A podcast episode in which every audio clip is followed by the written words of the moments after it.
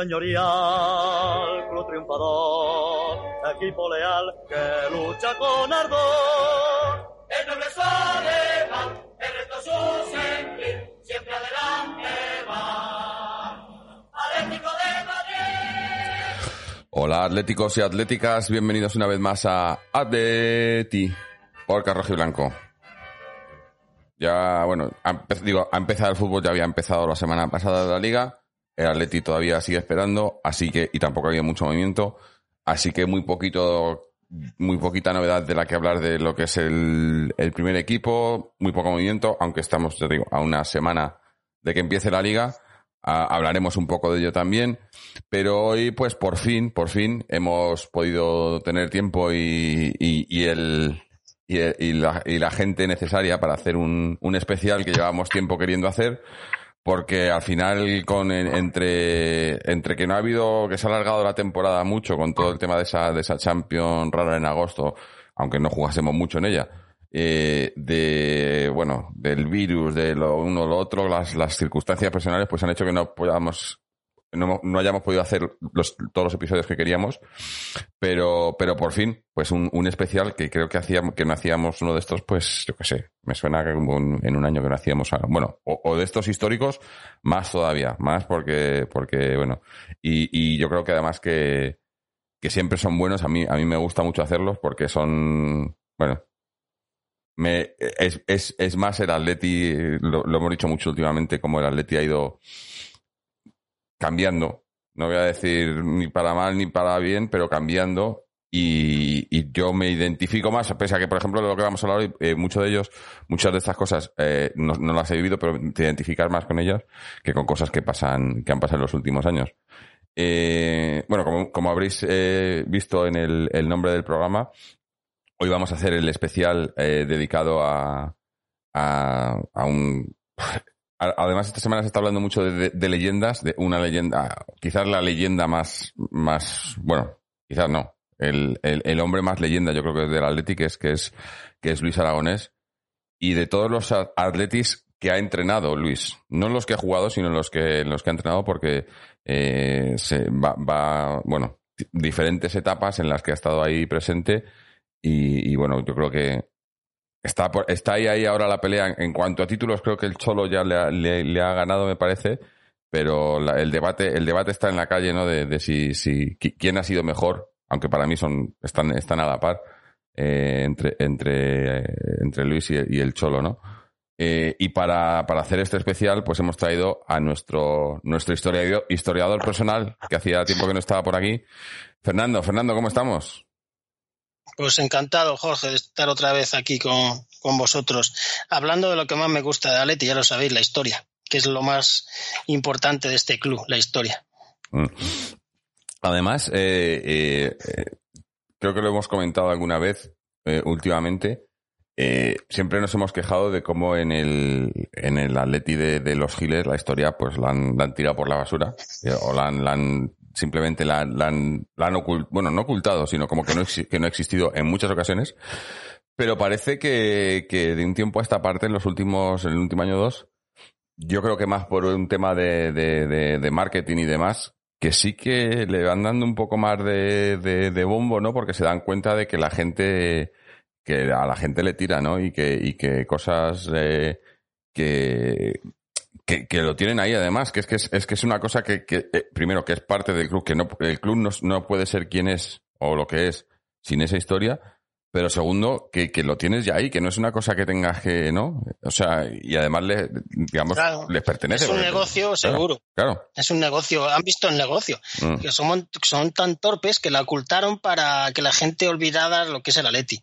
Ellos ya, como ya saben que están consolidados en el poder, pues ahora ya sí que les da igual mm, que se descubra la historia para ellos. Y además han visto que es negocio, y esto es en cuanto ven negocio, pues ya sabes. Sí, sí, eh, si hay, si hay dinero de por medio, eh, pues eh, ya, ya están, ya están ahí, ¿no? Y, y bueno, y además eso, que, que, que, ya digo que son temas que siempre nos gusta hacer y la idea siempre es en cuando, cuando tenemos parones, cuando tenemos eh, vacaciones y cosas así, hacerlos, hacer, hablar un poco de esto. Ah, bueno, no, estaba pensando, digo, hace, hace tiempo que lo hacemos, pero el último que hicimos, aunque bueno, fue historia que además que me acuerdo que tú no, al final no quisiste entrar porque es, es la, la historia negra del Atleti, ¿no? Que fue, Ah, sí, que fue sí. el de los giles, ¿no? El gilismo. Que ya hemos hecho varios, hemos hecho varios. de Sí, esos. es, esos hay que hacer por lo menos Sí, uno al año. diferente temática, sí, pero hemos hecho varios con diferentes temáticas, pero lo hemos tocado, yo creo que el tema que más. Sí, porque, porque, porque parece que muchas veces la Hay gente lo se olvida. dices tú, hay que recordarlo, hay que Mm. recordarlo. Mm. Que sin, sobre todo para las nuevas generaciones que, que no han vivido muchas de las circunstancias del club. Sí, la verdad que, bueno, eh, eso es, es una, una etapa negra, pero, pero que no, no por ello eh, no está ahí, ¿no? Entonces hay que, hay que, hay que recordarlo para, para saber, porque hay que saber, de- para saber dónde vamos tienes que saber de dónde venimos, ¿no? Y sobre todo de dónde venimos en, eh, recientemente. Eh, pero yo creo que, bueno, luego si quieres, luego más tarde, de- primero vamos a hacer el tema del programa. Más tarde, si quieres, hablamos un poquito, bueno, aunque yo sé que, que tú la actualidad del equipo no, no está muy al día porque no te interesa mucho, aunque tampoco es que haya mucho, la verdad, que como no se juega ni Sí, siquiera, es, que, es que la actualidad, la, la actualidad en sí que es nada. nada, nada. Y, No hay y- actualidad, no. es rumores. Aunque, aunque, aunque por lo visto ayer se jugó un partido, que nadie, nadie sabía, nadie vio, nadie, digo, Es un es que es- partido clandestino. Sí, sí, eh, Ganaron eh, 4-1, pero a mí eso me un partido muy parece, raro, porque jugaron, jugaron cuatro partes de 30 minutos. yo no, yo no, yo no, no sé qué pasa aquí, no sé qué Era, pasa. era más un entrenamiento, más que un partido, por eso no lo echaron por la tele, porque iba a ser un cachondeo, claro. Sí.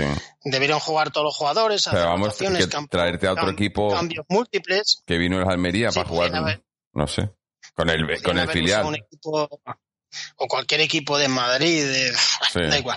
No, no se puede sacar ninguna conclusión. No, no. Es una, el fútbol es rarísimo, rarísimo Es- cada vez más con esto del sí. COVID. Es una cosa rarísima. Es sin público. Yo no sé cuándo va a haber público. Pues de momento- que no. De momento no se sabe. Y yo, mira, aquí, aquí en Australia, es curioso porque aquí en Australia, eh, no- obviamente nos ha tocado mucho menos el, el tema del COVID y ahora está empezando a haber, eh, a haber público, pero eh, muy poco. O sea, creo que son en un estadio que cabe en 20.000, pues dejan, dejan 5.000 esparcidos, ¿no? Sí. Para que tenga distanciamiento y tal. Pero es que a mí me da que eso en, en, en un sitio como en España es imposible que lo hagan porque la gente no, No. lo va a respetar. En el campo a lo mejor sí, los problemas son cuando la entrada al campo. Sí, sí. Eh, Porque todo el así mundo se que, junta a tomar algo, ya, pero no sé, los abonos de la gente, vaya lío, vaya, vaya competición más rara. Mm, mm. pero bueno, eso si acaso lo tocamos luego al final un poco, porque yo quiero entrar, entrar de lleno ahora en el, en el tema de- del programa de, Luis. Eh, no sin antes dar la bienvenida y las buenas noches a, la gente que está por aquí en, en directo en tanto en Twitch como en, como en YouTube, a, a Sergio CPR, a José Pico o Picó. Me preguntó algún oyente si se decía Pico o Picó. Bueno, ya no se aclararás, porque yo, yo siempre he dicho José Pico, igual es Picó, no lo sé. Eh, sello CPR, eh, bueno, y la gente que está por aquí, que, como ya digo, que eh, nos, mm, nos, ha- nos, nos hacéis el día de verdad. Cuando estamos por aquí tenemos gente para hablar. Sobre todo hoy, por ejemplo, que, que por otras circunstancias, pues otra gente no ha podido estar. Estamos aquí Fernando y yo solos, que no por ello no va a ser el, el programa muy interesante, sino todo lo contrario. Pero también tenemos a la gente por aquí en, en, en directo, que seguro que, que nos dan sus preguntas. Mira, en- empiezo ya con, con, con sello CPR, que antes de que empezamos dice, creo que Luis Aragonés es de las personas que más me han representado en la vida como atlético de verdad. Eh, es que, bueno, ahora vamos a hablar del como entrenador, pero antes de, de Como, eso, como atlético, como atlético. Como, como atlético y como hombre de fútbol, porque ha dejado un carisma en todos los equipos donde ha estado. Y Mm. eso lo puede decir poca gente. Todos los equipos que ha estado, Oviedo, Sevilla, Mallorca, Español, Barcelona, Betis, Sevilla, Valencia, es que están muchos, Mm. ¿eh? La selección La española selección. Es, es un hombre, es un hombre que a donde ha ido solo son buenas palabras. ¿Por qué? Porque es un tío, eh, es un, era un tío directo, sencillo y claro, no se andaba con, con medias verdades. Si tenía que decirle la verdad del barquero, se lo decía. Eh, y eso que era un tío en el sentido que no era simpático, agradable, o sea, no era un cachondeo de esto, que era un tío serio, pero, Es que pero la gente le caía muy bien. quizá por eso yo creo que, que a mí también, como dice Sello, a mí, a mí me representa en el sentido de que si tengo que, a mí si me dicen una persona, si yo le tengo que explicar a alguien qué es el Atleti en una persona, es Luis. Sí, sí. Porque además es, es como dices tú, eh, en, en los momentos buenos y en los momentos malos, ¿no? En Atleti, pues hemos tenido momentos buenos, hemos tenido momentos malos, en los malos estás mal, en los buenos estás bien. Y, y, y Luis siempre ha sido así, ¿no? No ha sido, nunca, nunca ha hecho cosas de cara a la galería, ¿no? Como para quedar bien, sino si está jodido, está jodido, si está mal. eh, bueno, ahora hablaremos, ¿no? Porque incluso en el- en- cuando empezó como entrenador, ¿no? Eh, ha habido etapas en las que, en las que él mismo, ¿no? Lo admite y dice esto, esto no va y, y, y no, y no se corta, ¿no? Y, y, y es una persona que, que eso, que con, eh, con sus virtudes y sus defectos, porque muchas veces a la gente es como que solo tiene virtudes o solo tiene defectos. Y, y Luis ha tenido virtudes y, y defectos, y es lo que te hacen Nadie como persona, ¿no? Nadie es perfecto en la Claro. vida y todo el mundo comete equivocaciones y lo que pasa es que tú miras el global y el global es lo que importa. Por ejemplo, cuando Luis eh, con la prensa tenía una relación bastante, entre comillas, peligrosa, porque como era muy directo, había muchos periodistas que estaban en contra de él, pero luego mucha gente que lo conocía en una distancia corta cambiaba la opinión totalmente. Mm. O sea, que es que a veces mm, no conocemos a las personas y opinamos. Por ejemplo, hablamos de una persona por lo que hace- es de entrenador, pero realmente tampoco conocemos cómo es. Mm. No, no, es verdad. Es que, es que, eh, conocemos una parte de la persona, la, la- la que, y además la que nos enseña muchas veces. Sí, o la que quiere el transmitir, o la que sabe transmitir, que eh, para bien o para mal, que en el fútbol también hay muchos falsos. Mm.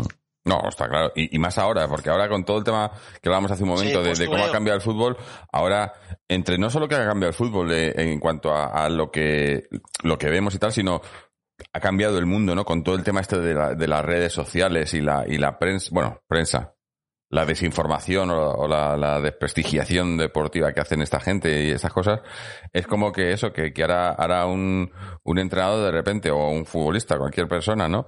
De repente, pues yo qué sé, eh, eh, hace un gesto, no sé qué, y ya se interpreta y sale la gente y, y se crea un, Uf, un hashtag si estuviera- y, y es, y es, eh, trending topic y, y dices, pero bueno, por favor, que es que... Con las con los gestos que ha hecho Luis y las polémicas sí, que ha tenido en en, su momento, Sí. si estuviera en el fútbol actual, vamos, tendría polémicas todos los días. Y eran cosas de fútbol que no se le daba ninguna importancia. Mm. No, y además que ha sido, ha sido uno de los, de los, bueno, no sé, me imagino que habrá muchos, pero de los pocos entrenadores a, a nivel top que yo conozco, que siempre, siempre ha puesto a los jugadores por delante de él. Siempre, sí. Siempre. Ha sido un gran defensor de Sí, sí, jugadores. siempre. Por- por- quizá por eso, porque hay muchos. Es un entrenador que ha sido jugador él, que además, bueno, ahora lo vamos a hablar, entramos, di- pero cómo dio el paso de, de- de jugador directamente a entrenador, ¿no? Y yo creo que eso siempre lo ha, lo ha sentido. Él se ha sentido. eh, eh, porque hay muchos entrenadores que, que a los jugadores, eh, digamos que son, son las piezas, ¿no? Con las que tienen que jugar y tal, pero al final son sus piezas y. Pero no, Luis, Luis siempre ha sido mm, defensor, bueno, ha ah, las ha tenido de todos los colores por defender a los Los ha jugadores. tenido en el Barcelona, que ganó una Copa Sí, del bueno, Rey el- motín de la Esperia, ¿no? estuvo, se- alió con los jugadores para echar al presidente le Mm. costó su puesto. Otro entrenador pelota Mm, salía con el presidente y sigue un año más en el Barcelona, que era un chollo seguir o no. mm. Pero él, por defender a los jugadores, pues al final le echaron a él también. No, la verdad que. Siempre ha sido, ha sido eh, un hombre excepcional. Pero vamos, si quieres, a empezar. Vamos a empezar, Con- porque bueno, como hemos dicho, vamos a hoy el programa es eh, Luis como entrenador. No vamos a hablar Sí, mucho de su etapa como si jugador. hiciéramos Luis como jugador y como entrenador, nos Nos podríamos tiramos estar tres días. horas. Sí, pero Luis como entrenador eh, y cómo empieza, porque bueno, está- eh, a- para hablar de Luis como entrenador hay que hablar de Luis como jugador, ¿no? Eh, porque porque es eh, fue una cosa, ¿no? Que empezamos ya ahí. Fue un, un- un paso de, de un día a otro, ¿no? Que además eh, Sí, sí. no se ha dado mucho en, en España. Hay otras ligas, por ejemplo la liga inglesa, donde sí se ha dado mucho lo de... eh, es más, en Inglaterra en ha, la- ha en habido la liga hasta... inglesa, ¿tú crees que ha habido algún caso de que un domingo eres jugador y el lunes No. eres entrenador? No así, pero sí de, de, de, de pasar de ser jugador del equipo a, a pasar, no de, no de un día para otro. incluso, ¿no? Claro, pero eh, allí eso te iba a decir, que allí hasta lo han combinado. Del entrenador seguir siendo jugador con ficha y de salir a jugar. Eh, y que son, son casos curiosos, ¿no? Pero en España, yo aparte del de Luis, no, no recuerdo ningún otro caso. No sé, igual, igual ha pasado. tan- De un día para otro no recuerdo ninguno. Que se haya retirado un jugador en junio y en septiembre se haya puesto entrenador, seguramente que ha habido. Mm.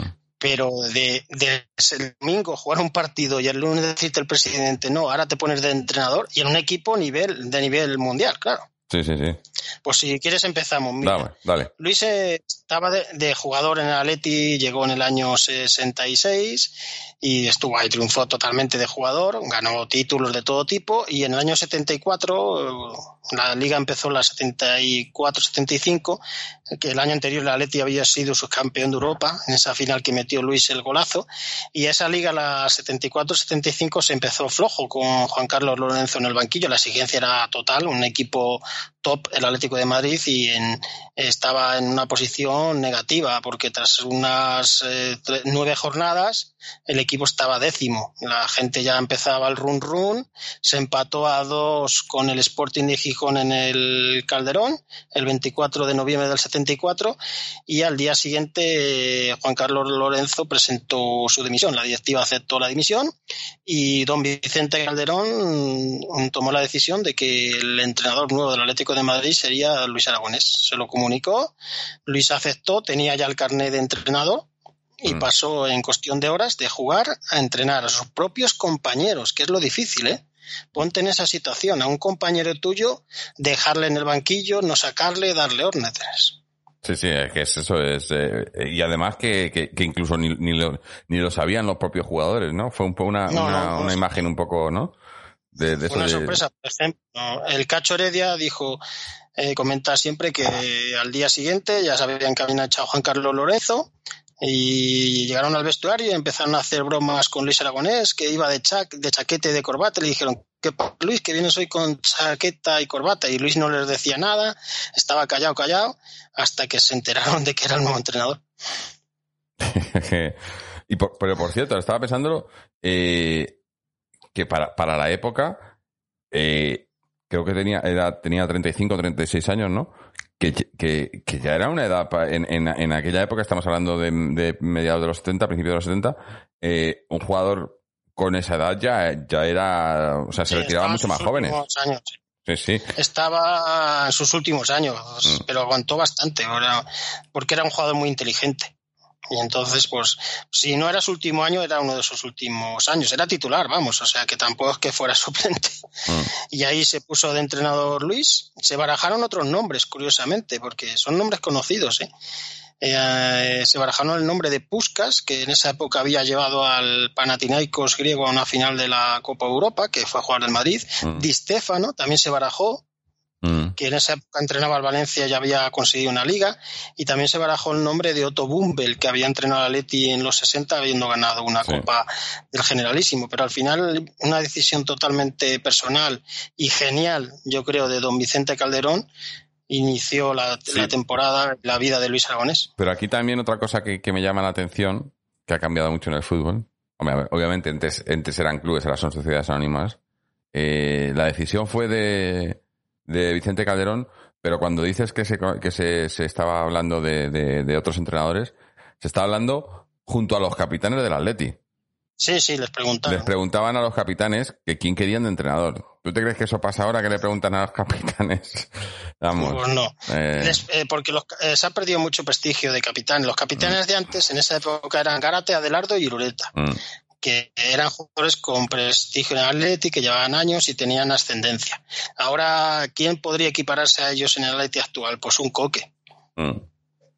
es el que lleva años y es de la y sabe lo que es el club. Es que los, ahora los equipos de fútbol cambian de jugadores constantemente. ¿Quién hace carrera en un equipo?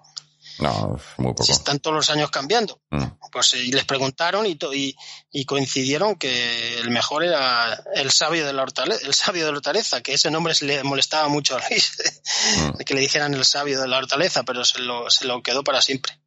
Sí. Y, y bueno, y pues. empezó Luis. Sí, empezó de, de eso, de, de un día estar jugando, al día siguiente eh, estar entrenando. Y, bueno, los compañeros lo, tomaron, ¿no? no, no porque, porque también hemos visto muchos otros casos, como por ejemplo cuando un, banquillo no está de acuerdo con algo y tal, y, le hacen la cama y tal, pero sin embargo yo creo que, que, que ahí quizás también es, es lo que vio, lo que vio Vicente Calderón, ¿no? De que eh, Luis tenía un, peso en la plantilla, ¿no? Que, tenía la, la confianza, yo creo que de casi todos, o si no de todos, y que cuando pasó a ser entrenador pues seguía teniendo esa confianza, ¿no? Entonces eh, El, paso fue, se lo, se lo hizo más fácil eso, ¿no? El hecho de que, de que, de que ella fuera pues eso, un hombre que llevaba ya tiempo en el, en el club, que era una, una persona a la que todos le tenían un respeto y, y, y, a, a, su vez una amistad, ¿no? Y el, el, el paso se lo hizo y, incluso en, en, en cuanto a, a, juego y a resultados, ¿no? No, Sí, sí. Pero le fue difícil a Luis. Luis siempre le ha contado que le fue este primer año fue muy difícil porque cambiar en la mentalidad de al que había sido tu compañero, ponerle en el banquillo, no sacarle, darle instrucciones, etcétera, es muy complicado. ¿eh? Hay que ponerse en la piel del que es tu compañero pasas a ser tu jefe y, no le pones, le pones en el banquillo, no le sacas. esto no lo puede hacer cualquier persona en el mundo del fútbol. ¿eh? Ah. Hay que tener mucha personalidad y un carisma total y una ascendencia que lo que ha sido siempre Luis. Es que le veías a Luis y solo con verle ya la gente le, hacía caso. Era un hombre que transmitía muchísimo.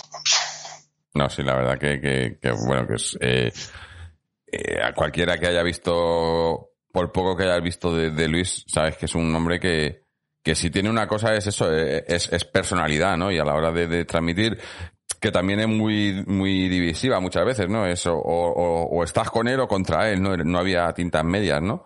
Pero en el caso de, de, del Atleti, de la plantilla, yo creo que la mayoría pues está, estaban con él, ¿no? Y, y aunque eso, aunque no, no puede ser, no tiene que ser fácil el poder pasar así de repente de ser entrenador a ser jugador, eso te lo puede hacer más, fácil, pero a su vez, eh, claro, eh, es, una responsabilidad, eh, sobre todo cuando estás entrenando al equipo con el que te sientes identificado, ¿no?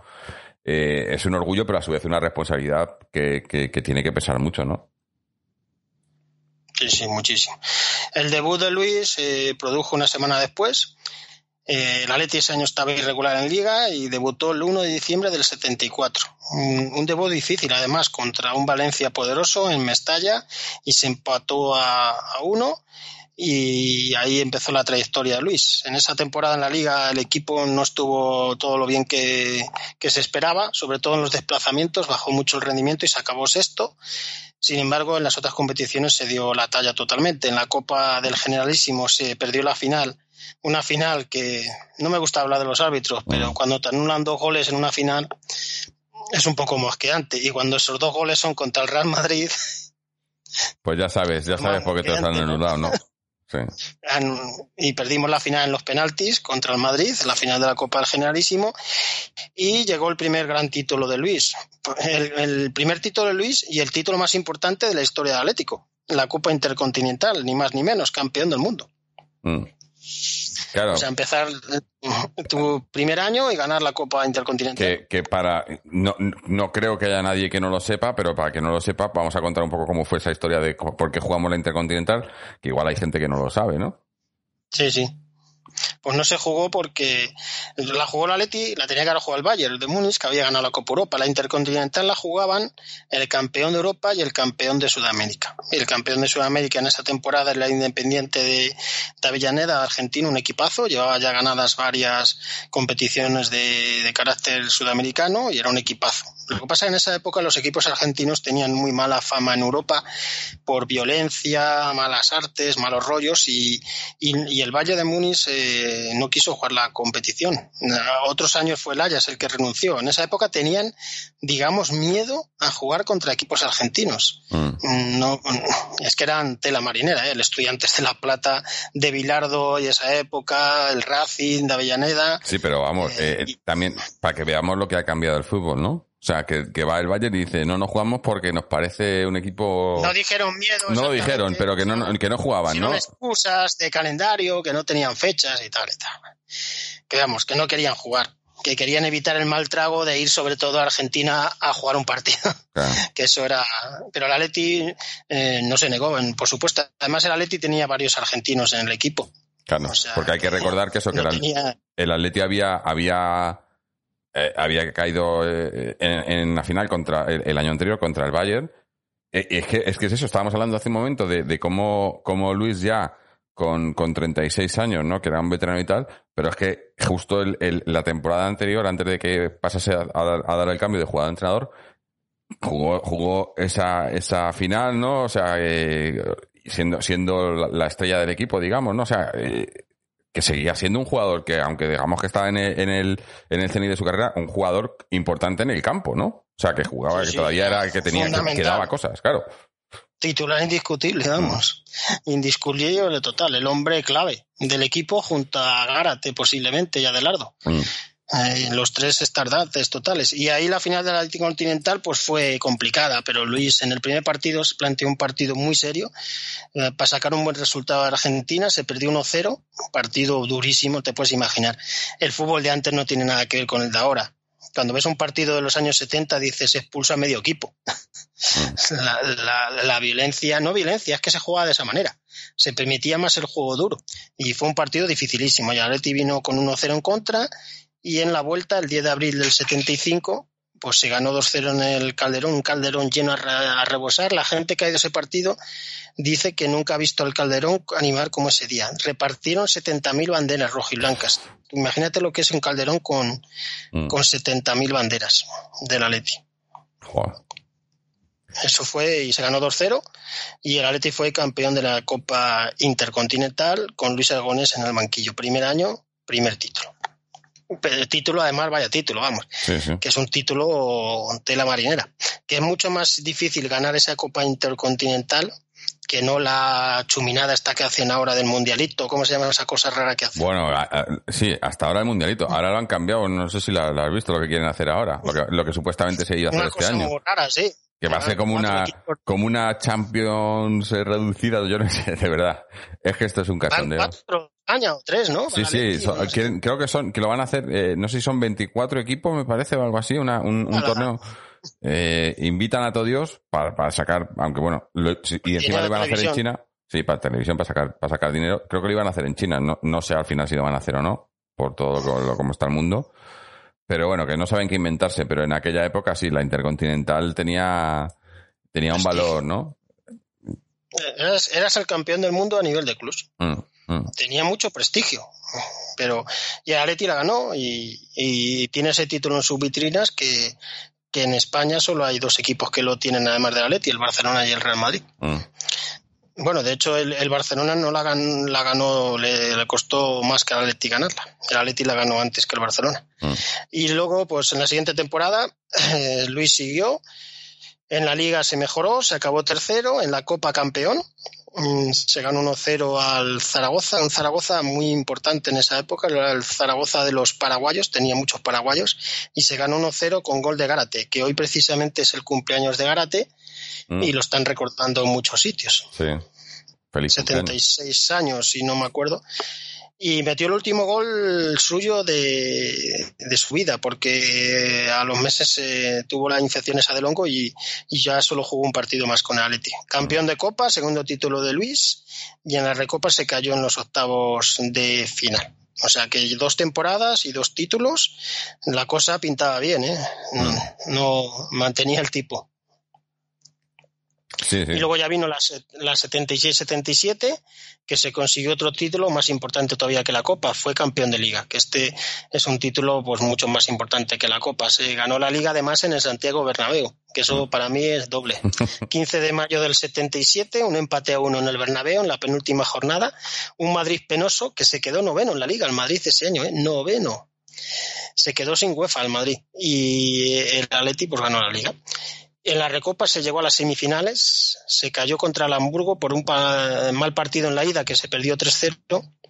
Mm. En la vuelta se 3-1, pero no hubo posibilidad. Y en la Copa se cayó en octavos, en octavos de final. O sea que de momento Luis, tres años, tres títulos. Y además variados, Intercontinental, Copa y, Liga. Y lo importante es que mantuvo esa dinámica positiva del Atleti de los 70. Que el Atleti de los 70 raro es el año que no gana un título. Hombre, es que Si no lo ganaba, llegaba a la final, ¿eh? Y, eso, y, y, y, porque y porque había unas actuaciones arbitrales más que dudosas por aquel entonces, sino sí. que, porque, porque yo creo que, que, se vio. Se quejan ahora del bar, si hubiera habido bar en esa época. Yo, hombre, no lo, no lo viví, acaba de nacer, pero, pero sí que por lo que leo y me han contado y tal, eh, era un poco, eh, el Atleti era el equipo de, de, por aquel entonces, el equipo más en forma de, en España, o sea, y, mejor formado y demás, pero claro, con muchas cosas en contra de, no deportivas, en contra de ellos, ¿no? Porque veían que, era un equipo... Estaban a, estaban a favor de otro. Eso, bueno, sí. Había que defender a otros y había que dar favores a otros. Porque los otros, estaban, los otros yo creo que estaban ya de... A otros. Sí, o a otros. estaban ya de capa caída, ¿no? Sí que estaban un poco eh, viviendo de, de, de, de, jugadores de otra época, eh, cuando el Atleti estaba quizás en su, en su apogeo, ¿no? De los jugadores, pues eso has hablado, eh, hemos dicho Luis que, que se, se, se retiran en, en, el 74, bueno, se, se retira, que cambia de, de jugador a entrenador, eh, eh, Gárate, eh, Irureta, no había jugadores, tenía, tenía muchos jugadores que, que, o sea, eran, muy importantes cuando los otros equipos tenían jugadores que ya estaban en decadencia. Entonces era, eh, yo creo que, que, que, bueno, hasta, quizás hasta ahora, eh, ha sido la, la, la, época más gloriosa del Atleti, los 70, ¿no? No, no, los 70 superan esta época porque se ganaron más competiciones importantes con todos los respetos a esta época. no, me, refiero a, ser, a ser equipo, ¿no? Eh, equipo importante, ¿no? Continuidad en el, continuidad en el tiempo, sí. Pero en esa época se ganaron varias ligas, pero vamos, es muy difícil comparar, vamos, es que mm. también cada época tiene sus cosas. Y Luis mantuvo a ese equipo que no dio, no dio el bajón cuando él llegó al, banquillo y siguió manteniéndolo en forma. Su última temporada antes de, de su primer parón como entrenador fue la más floja y fue una temporada con mala suerte. En la liga se quedó sexto con muchísimas lesiones y mala suerte. En la Copa del Rey se llegó a cuartos y en la Copa Europa se llegó a cuartos de final, una eliminatoria que se tuvo que haber pasado con el Brujas, pero un gol encajado en el partido de casa dio el traspié definitivo. Y Luis vio que era necesario un cambio, había estado ya cuatro temporadas, esa última temporada no había estado al nivel que él esperaba mm. eh, y entonces consideró oportuno pasar a la Secretaría Técnica del club eh, en las temporadas 78-79 y se nombró como entrenador al entrenador uruguayo Héctor Núñez. Mm. Pero ves, por ejemplo, ahí empezamos porque, porque fue él el que, el que después de, de, esa, de esa temporada en la que él, él pensaba que no, que no había dado lo que tenía que dar, eh, el que se echó a un lado. Un cambio, una, sí, él pensó que lo mejor para el club eh, era otra nueva motivación para los jugadores. O... Mm. Él nunca pensaba en sí mismo, vamos, pensaba en el bien de Atleti. Y sin embargo tuvo que volver al banquillo. Sí, esa misma temporada. sí. Héctor, Héctor Núñez no funcionó tuvo muchos problemas, sobre todo del orden disciplinario, enfrentamientos con jugadores, uno sonado con Pereira, y Luis tuvo que volver a dirigir a Leti durante una serie de partidos. Fue en cargo interino, dirigió cuatro partidos eh, de liga, con dos victorias, dos empates y dos partidos de Copa del Rey con sendas victorias. Y ya cuando se contrató al nuevo entrenador, al húngaro Ferenc Susa, eh, Luis se volvió a la Secretaría Técnica y esa temporada 78-79 estuvo todo el rato en la Secretaría Técnica y el Atleti acabó tercero en Liga, o sea que también Ferenc Sousa lo hizo bastante, bastante bien, el entrenador húngaro, que era un hombre muy conocido, que había entrenado al Betis, había entrenado a la selección de Hungría, era era un hombre de mucho prestigio. Mm. Y, ahí estuvo Susa y, Calderón consideró que no tenía que seguir Susa y convenció otra vez a Luis para que volviera a dirigir a Aleti en la temporada 79-80. Que al final pues volvió, volvió Luis. Una vuelta que no, no fue todo lo triunfante que él esperaba, ¿eh? como, como se vio, porque en la liga el equipo estuvo una temporada complicadísima, se, se perdían muchos partidos, sobre todo fuera de casa, no, no se arrancaba y, luego una eliminación en Copa de la UEFA muy problemática. Eh, en primera ronda contra un equipo de la República Democrática Alemana, el Dinamo Dresde, que se perdió los dos partidos y la afición del Calderón metió una tralla. Tan, eh, no veas cómo esa afición de Atleti lo que pedía. ¿eh? Mm. ¿eh? Cuando se perdió contra el Dinamo Dresde, bueno, bueno, hubo casi Calderón tuvo que dimitir casi, casi forzaron la dimisión de Calderón. Imagínate lo que exigía la afición de la Atleti. Sí, sí. No aguantaba una tontería, ¿eh? Ese nivel de exigencia yo no lo veo ahora, realmente. Bueno, es, es un poco. Ahora, ahora ha cambiado la, eh, eh, ha cambiado el, tipo de exigencia, yo creo. Ahora, ahora es como que.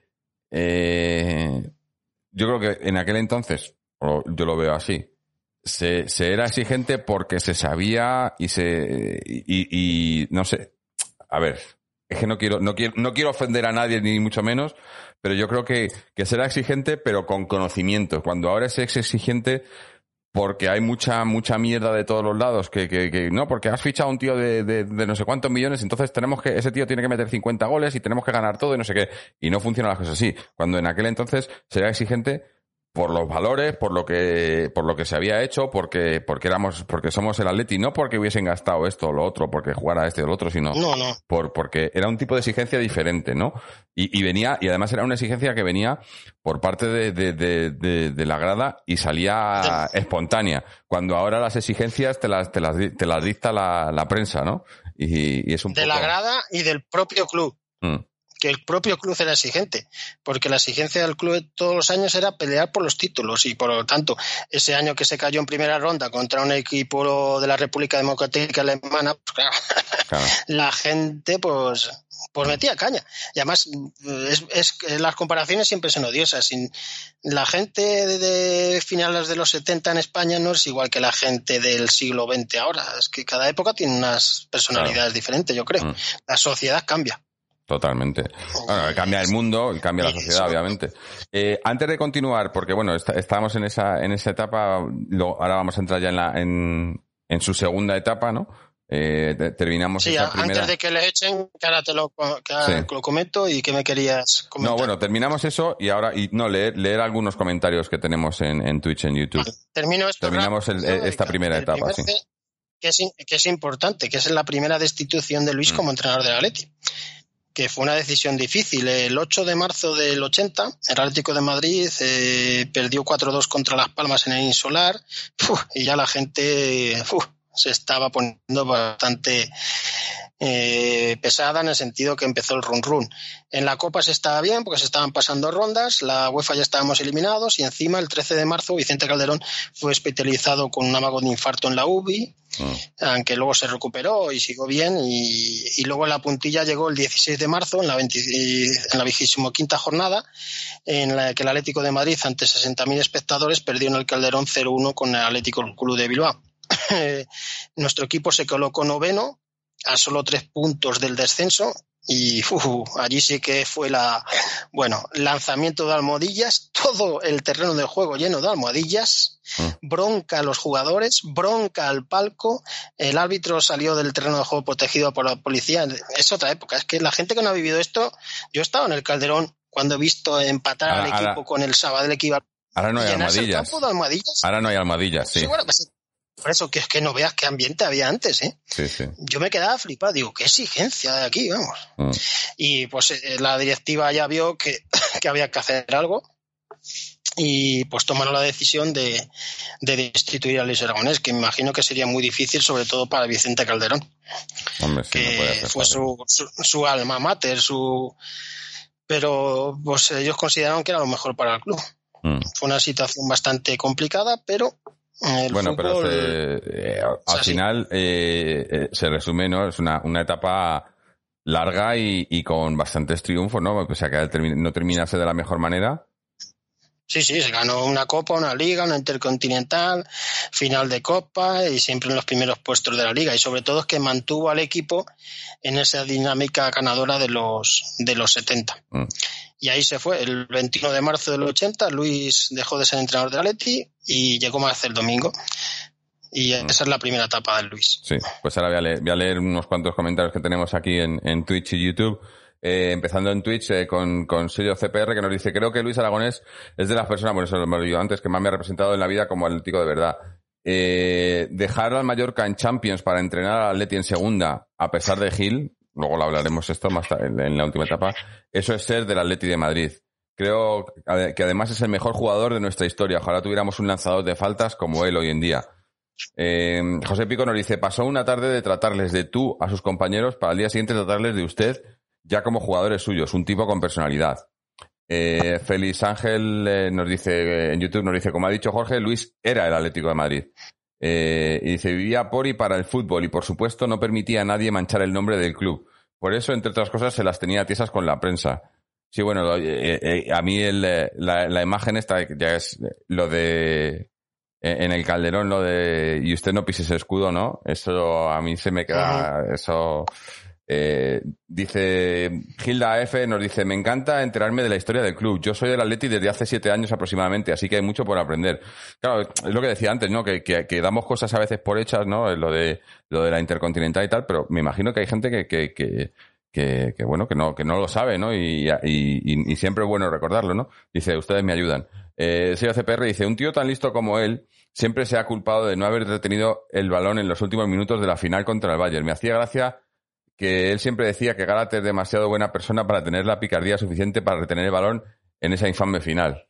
Hombre. A, todo lo pasado es fácil, ¿no? Pero. Sí, realmente fue mala suerte. En una esquina del campo, Gárate no tuvo posibilidad de, retener el balón. A lo mejor si hubiera sido un tipo rastrero, se había tirado ahí, pero mm. el carácter es de cada uno. Y luego la verdad es que el gol que nos metieron los alemanes pasó pues que sí, eh, ese gol te meten, sí. Eh, un tiro de 40 metros que entre las piernas de, de, 20 personas y va a la esquina de la portería. Mm. Eso pues son cosas que pasan en la vida. Y, y, otra cosa peor que pasó ese día, porque a lo mejor si hubiera habido penaltis. Sí, también.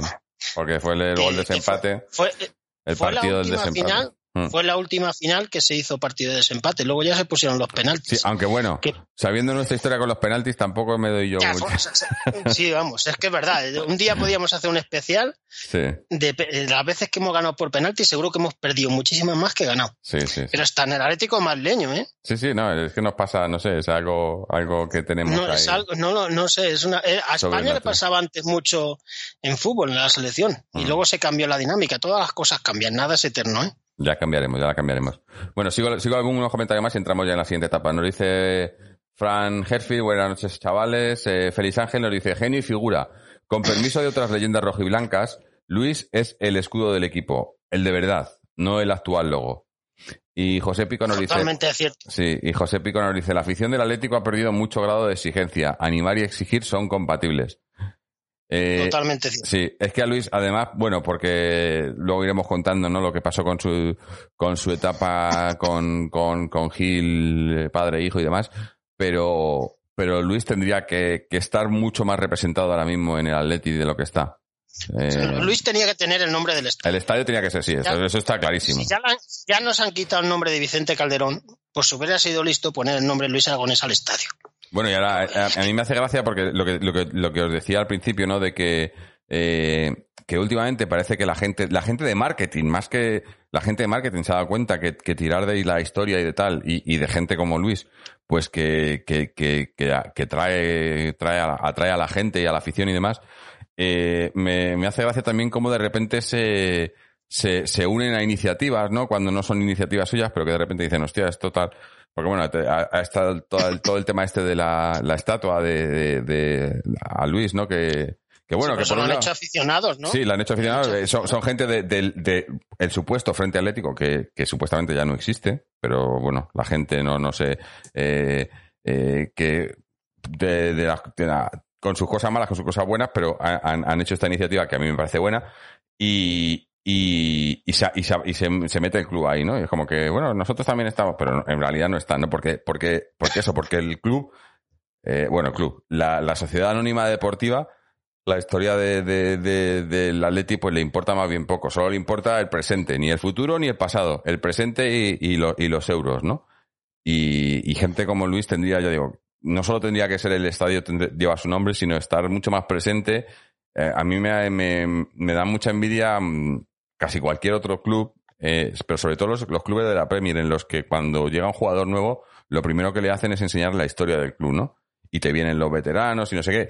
Y, ya digo, que parece que en el Atleti un poquito están haciendo, pero, pero, pero Luis tenía que ser, eh, pues eso, la, imagen del club, ¿no? Aunque ya no esté con nosotros, pero ser la imagen del club porque, porque lo ha dado todo, ¿no? Y, y, y nos ha hecho, o sea, yo, yo tengo muy claro que, que, que el Atleti está donde está. Bueno, es más, ahora mismo estamos donde estamos por Luis. Porque si no llega a ser por Luis, cuando lo, hablaremos más tarde, el año del descenso, en los dos años del descenso, si no llega a ser por Luis, que hace lo que, bueno, lo comentamos luego más, pero igual estábamos todavía dando tumbos ahí, no, no en segunda, pero, pero por ahí por Hay la... muchos equipos que han bajado a segunda y luego no han subido. El Zaragoza, ¿quién iba a pensar que un Zaragoza iba a estar siete años en segunda? El Zaragoza sí. ha sido un equipo grande de España. Mm. La gente ahora moderna no ubica al Bueno, el Zaragoza. Zaragoza, el Zaragoza de Sporting, lo- el Racing, eh, equipos han que... sido equipos Mm. importantes. Mm. Que subir de segunda, ya llegará ese tema, pero para mí es lo más importante que ha hecho Luis de estar en el Atleti. Sí, sí. Pa- para el equipo, sí. O sea, lo más... eh, eh, marcar al equipo de una Para el manera... Atleti, Sí, sí, sí. para el Atleti, porque le salvó de la peor situación de su historia. Mm. Pero bueno, al seguimos. Pasamos, segunda más- etapa. Vale, segunda etapa. Eh, de- decimos que Luis se fue en el 80. En la temporada 80-81 la Atleti casi gana, casi gana la liga. Yo no sé si hicimos un especial de esa temporada, pero si no habría que hacerlo. Eh, con García Trérez en el banquillo casi gana la liga y en la 81-82 eh, se quedó mitad de la tabla. Y esas dos temporadas fue presidente Alfonso Cabeza. En el verano del 82 eh, Cabeza dimitió, dimitió porque si no le iban a sacar a gorrazos la afición y llegó otra vez Vicente Calderón aclamado por todos. No hubo ni elecciones, fue el único candidato que presentó las firmas y se eligió nuevamente en el presidente para sacarle de la- del desastre de cabeza, sobre todo económico. Entonces, eh, lógicamente Vicente Calderón necesitaba entrenador porque García Trailla no iba a seguir y pues pensó en su hombre clave, en Luis Aragonés. Le llamó y le convenció en cinco minutos. Mm, Según Luis, en diez minutos firmó un contrato. Con, Luis tenía ofertas mejores, incluso de la selección española, y, y rechazó cualquier oferta para volver a Atleti eh, en el verano del 82. Mm. Y ahí se inició una etapa bastante, bastante bonita. Que ya, que ya Para fue la, ya fue la primera vez, la primera vez, ¿no? En la que, en la que interpuso el, el- su amor por el Atleti por su beneficio propio, ¿no? En, en, en cuanto a entrenador. En, en su carrera, pues, podía haber hecho, podía haber sido a otro club y tal, y, y decidió volver al Atleti, pues, porque, porque era el Atleti, no por otra cosa, ¿no? Sí, sí. Tenía ofertas mejores a nivel deportivo y a nivel económico. Mm. Pero él dijo que 10 minutos tardó en decidirse y firmó por un año solo, por una temporada. O sea que no exigió ni dame tres o cuatro años, no. Un año y ya está. Mm. Y ahí empezó la segunda etapa de Luis, que a mí a nivel personal me marcó mucho, porque yo era un niño y el Atleti para mí siempre es ese Atleti de Luis Aragonés, de Arteche, de Marina, de Landaburu, de, de Cabrera, de Pedraza, de Julio Prieto. Es el Atleti que cuando uno ha bebido el Atleti de niño es el que más te marca, yo creo, Mm. porque es cuando te haces del equipo realmente. Claro. Todo el mundo se hace de niño de un equipo. Algún caso como tú, Jorge, que es más excepcional, pero cuando, la, cuando eres joven, pues te o niño, te haces de un equipo y ese fue el Atleti de Luis. El Atleti en esa época tenía una complicación bastante económica, se hacían poquísimos fichajes y entonces Luis pensó una cosa muy acertada. No tenemos dinero para grandes fichajes, me voy a centrar en fichar un par de extranjeros de nivel importante y el resto del equipo con alguna incorporación de algún jugador español importante y el resto canteranos. Y el Atleti de esa época de los 80 tenía mucho canterano. Y Quizá, formó un quizá bloque de lo muy que, lo- importante. lo- la, la última vez en la que más hemos tenido canteranos, yo creo, ¿no? Sí, sí. Sacados del Atlético madrileño muchos. Marina, Julio Prieto, Quique Ramos, Mejías, Clemente, Ruiz, Pedre, Víctor, Pedraza, Manuel Agujetas, Mm. mucha, mucha gente. Se hizo un equipo de cantera, Mm. junto con piezas importantes como extranjeros que dieron rendimiento, como el me- es injusto de no me gusta ni decirlo, pero Hugo Sánchez jugó muy bien esos años. Fue un hombre Bueno, importante. por, Y por eso, por eso no- por eso hizo, pasó lo que pasó después, ¿no? Porque, sí, sí, porque fue un hombre despuntó de tal manera que, que- Y el propio Hugo Sánchez, dentro de lo personaje lamentable que es, siempre reconoció que si no llega a ser por esa época con Luis Aragonés en Atleti, él no habría llegado jamás a triunfar en el fútbol. Mm, O sea, que por lo menos es un poco agradecido el mexicano. mm. Y el Atleti pues hizo un equipo con lo que tenía, se hizo un equipo de entidad. Entidad porque todos los años se luchaba por la liga. La temporada 82-83, tercero en la liga, una liga difícil. Con esa época el Atlético Club de Bilbao tenía un equipazo, lo recordarás, era el equipo ese de Clemente, que era un equipazo. Sí, ¿eh? sí. Uh, y luego estaba el Barcelona Bueno, con Maradona. ¿cuándo, cua- eh, ¿cuándo fue lo de la Liga del Bilbao? ¿No fue por ahí? ¿No fue ese mismo equipo? la liga, El 82-83, la, primera liga que ganó el Bilbao. Mm. Un Bilbao bestial, vamos, era un equipazo. Y luego está el Barcelona de- con Maradona y Schuster. Joder, el Barcelona con Maradona y Schuster, ¿eh? Sí, sí. Que es que era- y el Madrid que tenía un buen equipo, siempre ha tenido buenos equipos el Madrid, el Valencia que era un equipo poderoso, el Sevilla, siempre eran equipos complicados, la Real Sociedad que también estaba en buena época y Atleti se quedó tercero y en la Copa tercera ronda eliminados. La siguiente temporada, el 83-64, cuarto, ahora es tercero y cuarto. La gente en esa época ibas a la UEFA, ahora irías a la Champions Mm, claro. que a veces cuando damos un valor al tercer puesto, ahora más de lo que era antes. Antes te quedabas tercero y ibas a la UEFA, parecía como un poco menos. Pero en esa época, primer año, tercero. Segundo año, la 84, cuarto en Liga. Eh, eh, Copa de la UEFA, primera ronda eliminados, que, que siempre ahí nos pasaban cosas que eran para hacer un especial. Eh, se caía de forma incomprensible eliminado. En esta época fue contra el Groningen de Holanda, que nos eliminó en un margen de cinco años dos veces. Y en la Copa de la Liga se fue subcampeón. Una competición muy rara, la Copa de la Liga esta. Era como una Copa del Rey, pero solo jugaban los equipos de primera división entre sí. Jugaban ida y vuelta y era como la Copa del Rey, pero son equipos de primera. Y el Atleti la perdió la final con el Valladolid en esa temporada. Y luego ya la 84-85, ahí llegaron una temporada mucho mejor, campe- subcampeón de liga, ese año ganó la liga el Barcelona, el Atleti ganó la Copa 2-0, con dos goles de Hugo Sánchez al Atlético Club de Bilbao, que hay de todavía ese Bilbao de Clemente todavía, Mm, no sé si recuerdas imágenes de ese partido, que fue en el Bernabéu, que estaba el Bernabéu más lleno de Sí. aficionados vascos que del Atleti. sí, Era sí. favorito el Bilbao, pero totalmente. ¿eh? Mm, Y el Atleti, pues un Atleti muy sobrio, con una táctica fenomenal de Luis, con, con el contragolpe famoso, se ganó 2-0. En la Copa de la Liga, subcampeón contra el Madrid, y en UEFA, otra vez eliminados en primera ronda, que eso Luis lo llevaba fatal sí, sí, sí. que le eliminan tan pronto en primera ronda contra el Sion, un- una eliminatoria tontísima y se perdió. Y luego en la 85-86, en la liga fue quinto, Copa de fin- Copa cuartos de final y en la Recopa al final se llegó lejos que lo que a- lo que luchaba Luis, se fue subcampeón. En esa Recopa del 86 se perdió contra el Dinamo de Kiev 3-0, que era la selección rusa, vamos. De, Mm. bueno, de la Unión Soviética de esa época. Sí. Fue una pena, pero fue inabordable, un 3-0 inapelable. De los 11 jugadores que jugaron del Dinamo de Kiev, 9 jugaron con la Unión Soviética el Mundial de México ese mismo año. Eh, fue una pena porque se hizo una recopa buenísima, pero en la final tocó un hueso muy duro de roer. Mm. Y ahí es- esas cuatro temporadas el equipo mantuvo tipo, sobre todo que veías que se luchaba, se luchaba, costaba conseguir títulos, pero Sí. el equipo estaba ahí.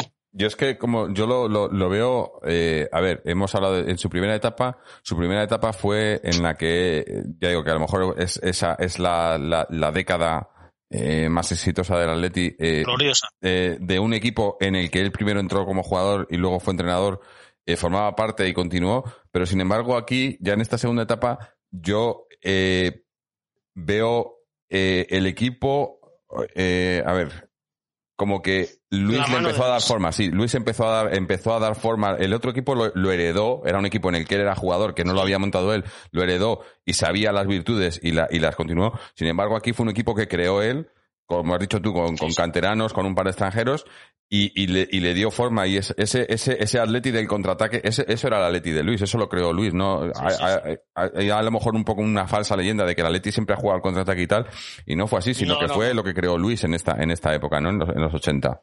En, en los 80, porque en los 70 no se jugaba. No, claro, así. porque en los 70 Es- era otro, otro fútbol, era, era otro equipo que él no había montado, que él, ya digo, que se lo, se lo y más encontró. poderoso.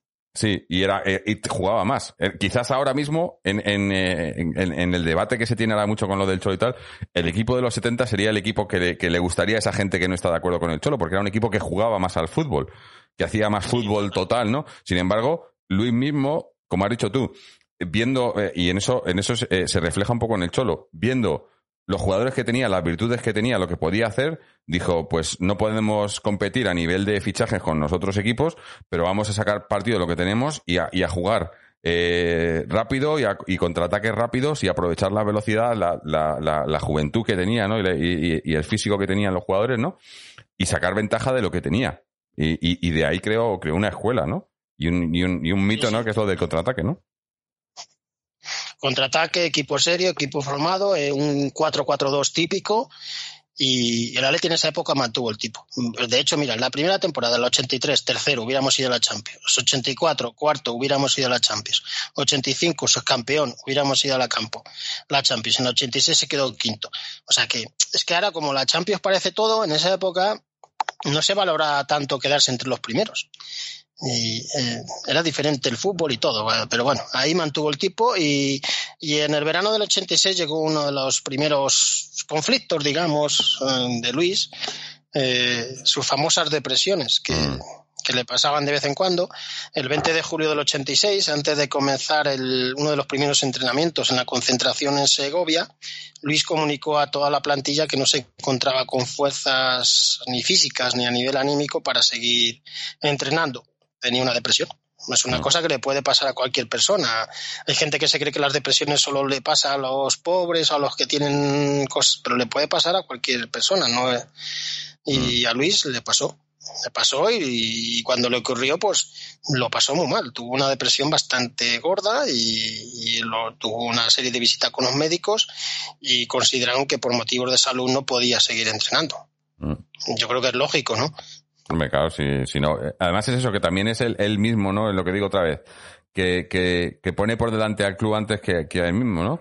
Porque pocos entrenadores eh, eh, reconocerían estas cosas, ¿no? Ahora mismo, ¿no? una depresión. si no fuera una enfermedad que me digan, no, es que estoy enfermo, pocos y, y, y, les honra, ¿no? Y mucho a los, a, los, a los pocos que lo hacen porque, porque ves eso, ves jugadores, entrenadores como que se, que se agarran al puesto, ¿no? Ahí como que no me voy a ir, no sé qué. Y, y es que él, él siempre ha puesto por delante, ¿no? El, el, el club el club en, el que sea, no solo el Atleti. El Atleti, obviamente, porque ha sido su, eh, su club, ¿no? Y su equipo. Pero allá donde ha estado como entrenador y tal, siempre ha puesto primero por delante los intereses del club y de los jugadores antes que, que los suyos, ¿no? Sí, sí, hay que ser muy valiente para decir una persona pública que tiene depresión y que deja mm. un cargo, ¿eh? Sí, sí. Que mucha gente le hubiera tapado. Mm. Hubiera dicho cualquier otro motivo. Y, Luis lo dijo claramente, pues tenía una depresión, la directiva lo aceptó, la afición, todo el mundo.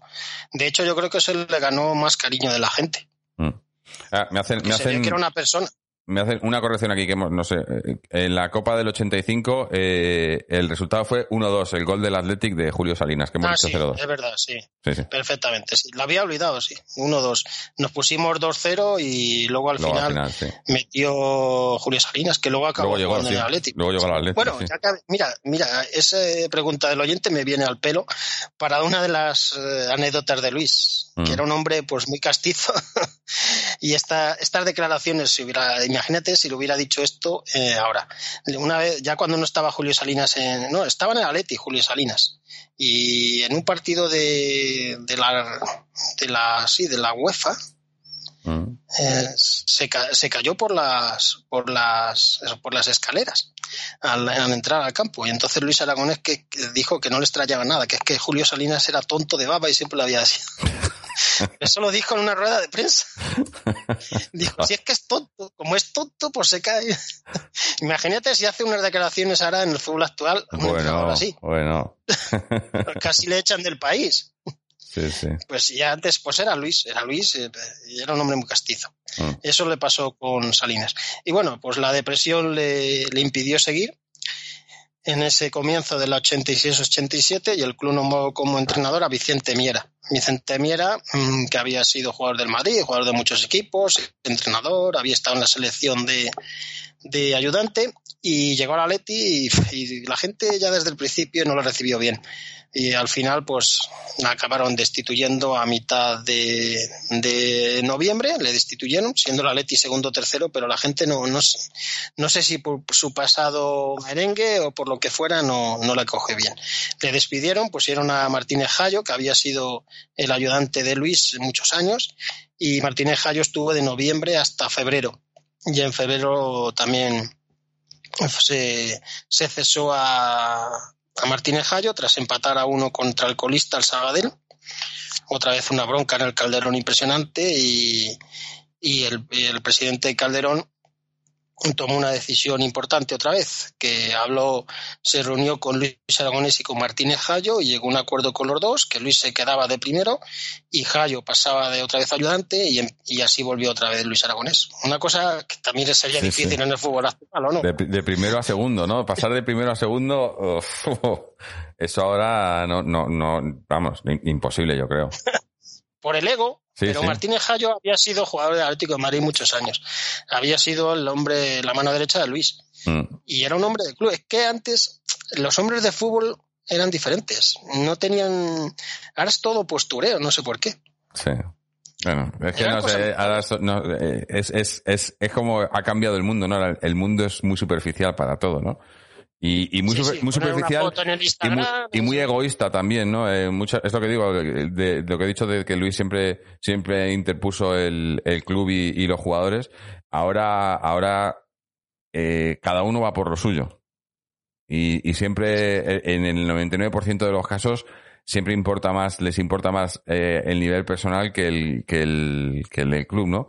Eh, con, con, con, con, todas excepciones eh, que les honra mucho, pero en la mayoría de los casos, bueno, el, el, típico, lo de, lo de jugadores mercenarios y demás, eh, es que al final se ha convertido ya en, en, en, en, la nueva normalidad.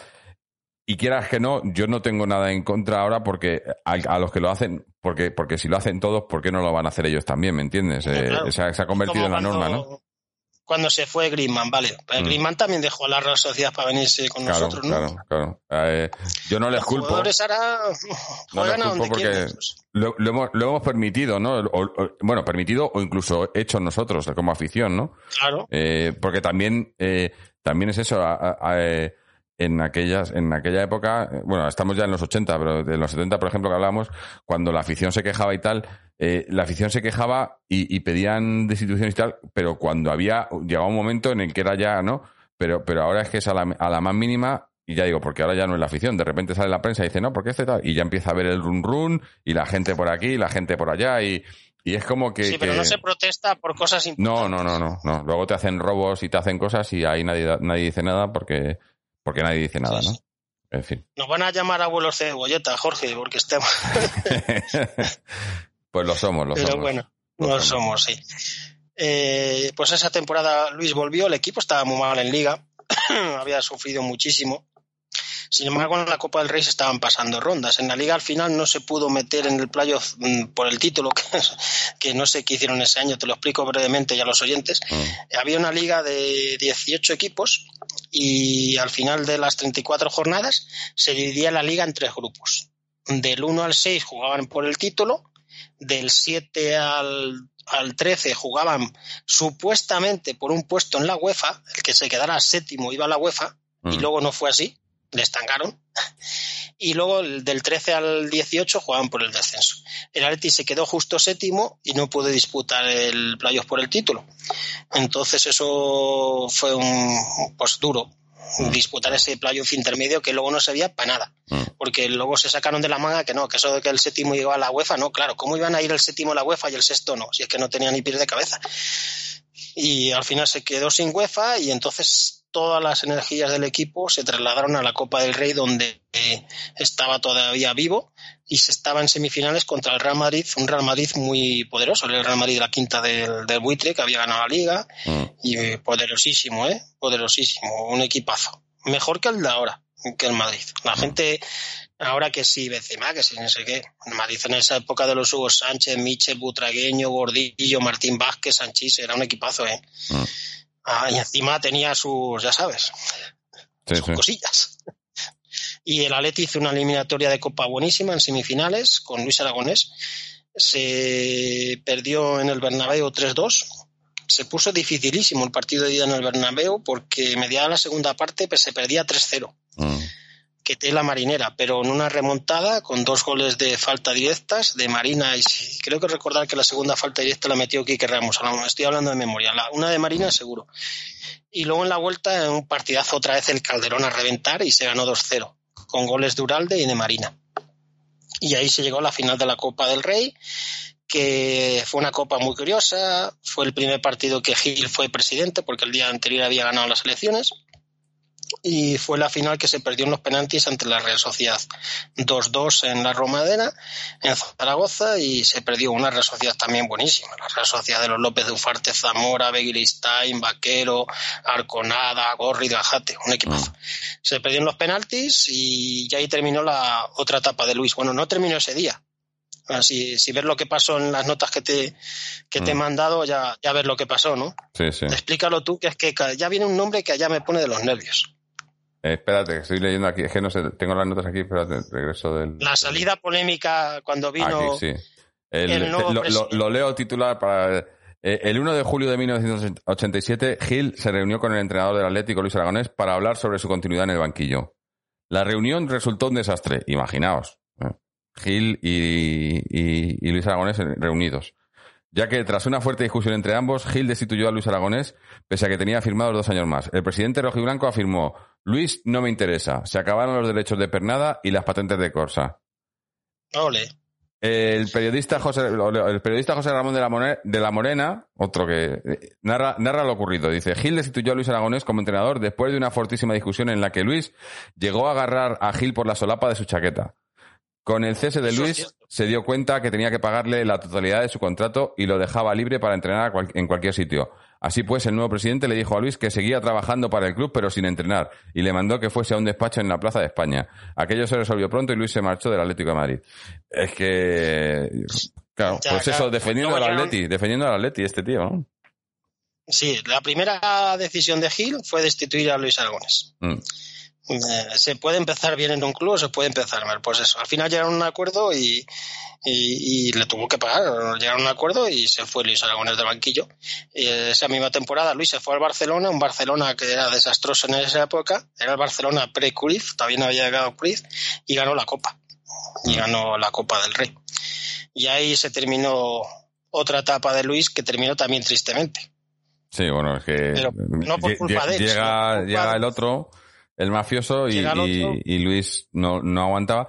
Bueno, Luis, Luis, a ver, Luis se hubiese quedado, si le hubiesen dejado entrenar, aunque no estoy, pero, pero lo que pasa que yo creo que, que, que Gil, em, que con todo lo que tiene, eh, obviamente era listo para ver lo que, ¿no? Listo en el sentido de para, para defender lo, lo que, lo que, lo que él quería defender para sus intereses y vio que Luis era, era para él un problema porque no le destituyó para nada por motivo deportivo ni nada de eso, sino que le destituyó porque vio que Luis tenía más peso en el equipo que él y que, y que la gente estaba más con Luis que con él. Entonces dijo, este no puedo tener yo a alguien aquí, un gallo aquí, ¿no? Y, y, lo primero que hizo fue pues sacarlo, sacarlo encima, como luego sacó a, a muchos jugadores y demás. Eh, pues sacó a Arteche. Arteche por lo mismo, porque vio que tenían... Aquí mm. Ramos, que eran gente de prestigio en el club. Mm. Porque esto era...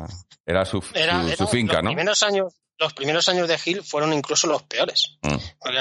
mira que lo hizo mal en otros años, pero estos años primeros eran los de cambios de entrenadores constantes, despelote, polémicas. Eh, fueron los peores. Mm.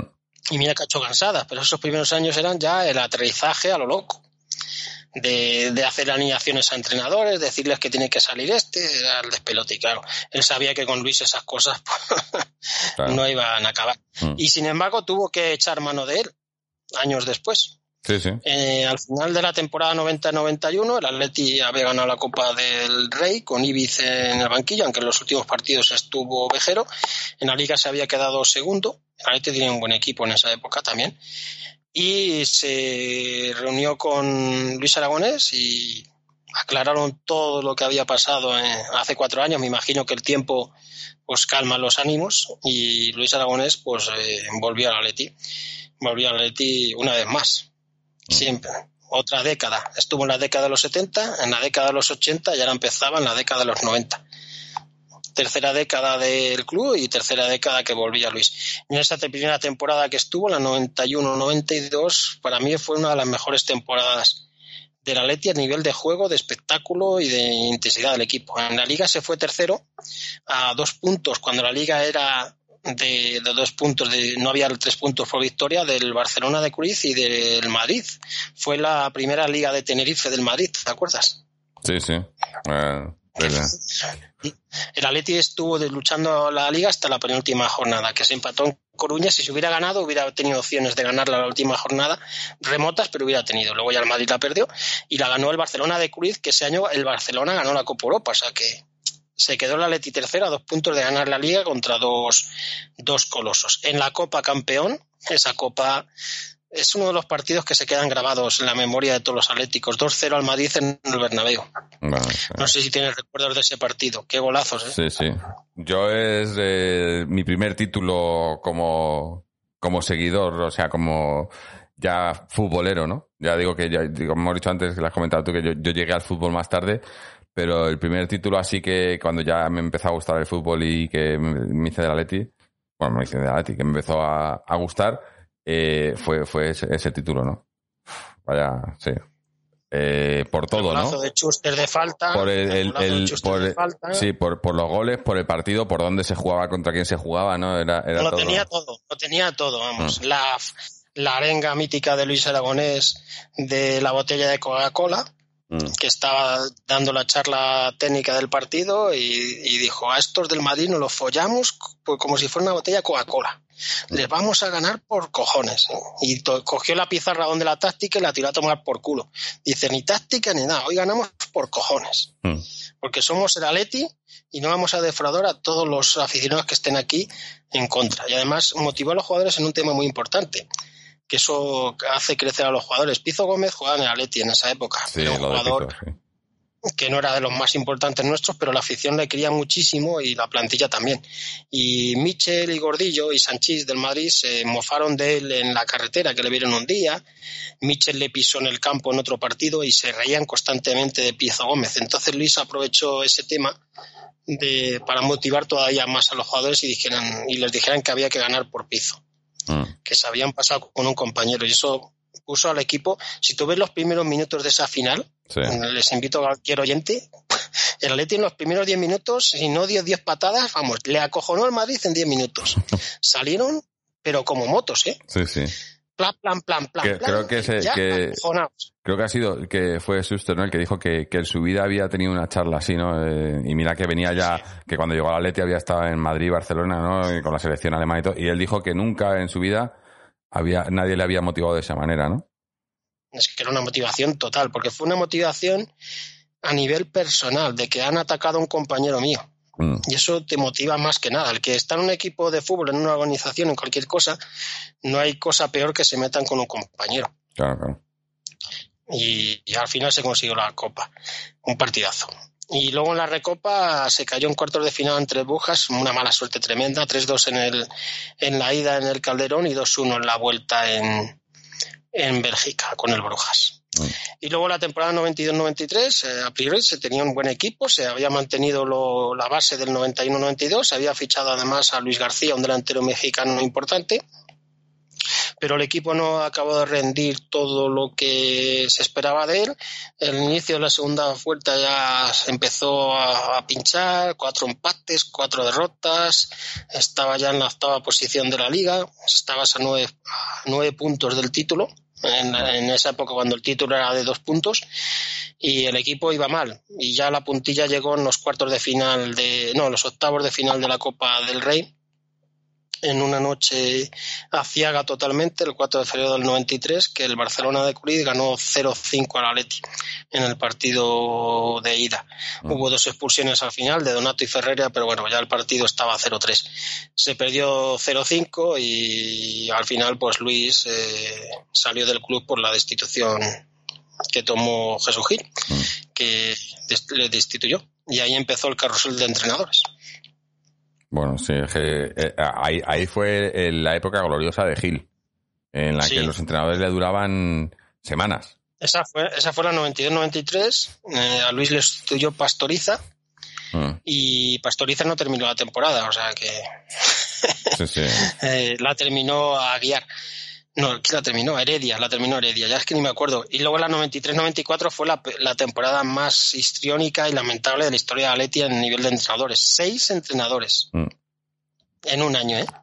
Y, y, jugándonos el descenso. Acabamos jugando el descenso. Al final. es que si cambias seis veces de entrenador, mm. seguro que no ganas la liga. O sea, ahí, ahí ya fue cuando, cuando yo creo que, que la, la gente se dio cuenta de que, de que Gil era, era, era, era una bomba de relojería, ¿no?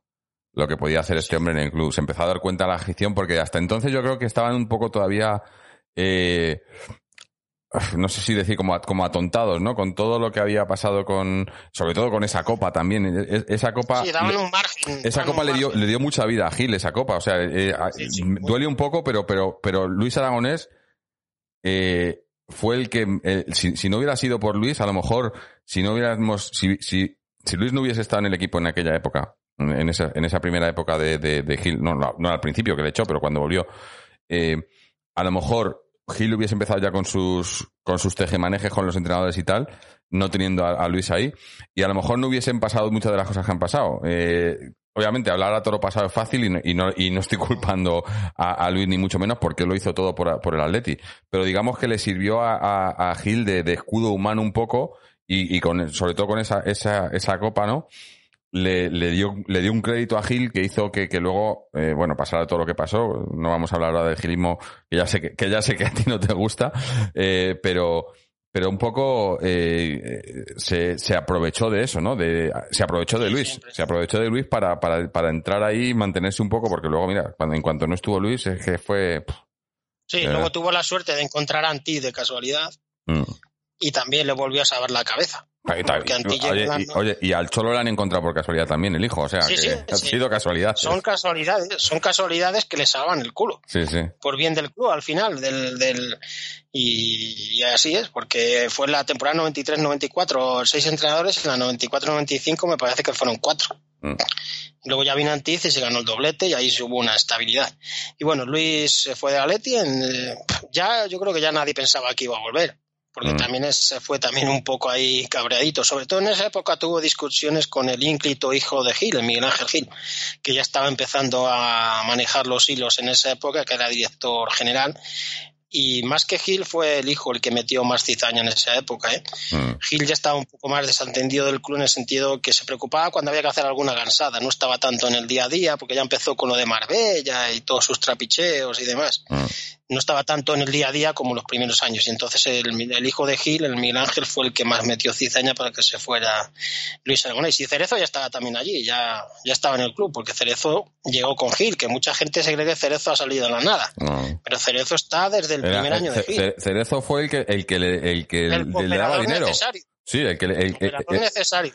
Eh, porque, porque hay que recordar que Gil era, era un empresario y tal, pero que venía de, de, pues de haber estado en la cárcel, de, de venía de, de pues eso, eh, de, intentar ser alguien y, no haberlo conseguido, a veces cuando Cerezo era el que el que venía con el dinero por detrás, porque Cerezo con su productora era el, eh, digamos que era, era, era el que hacía todo posible al final.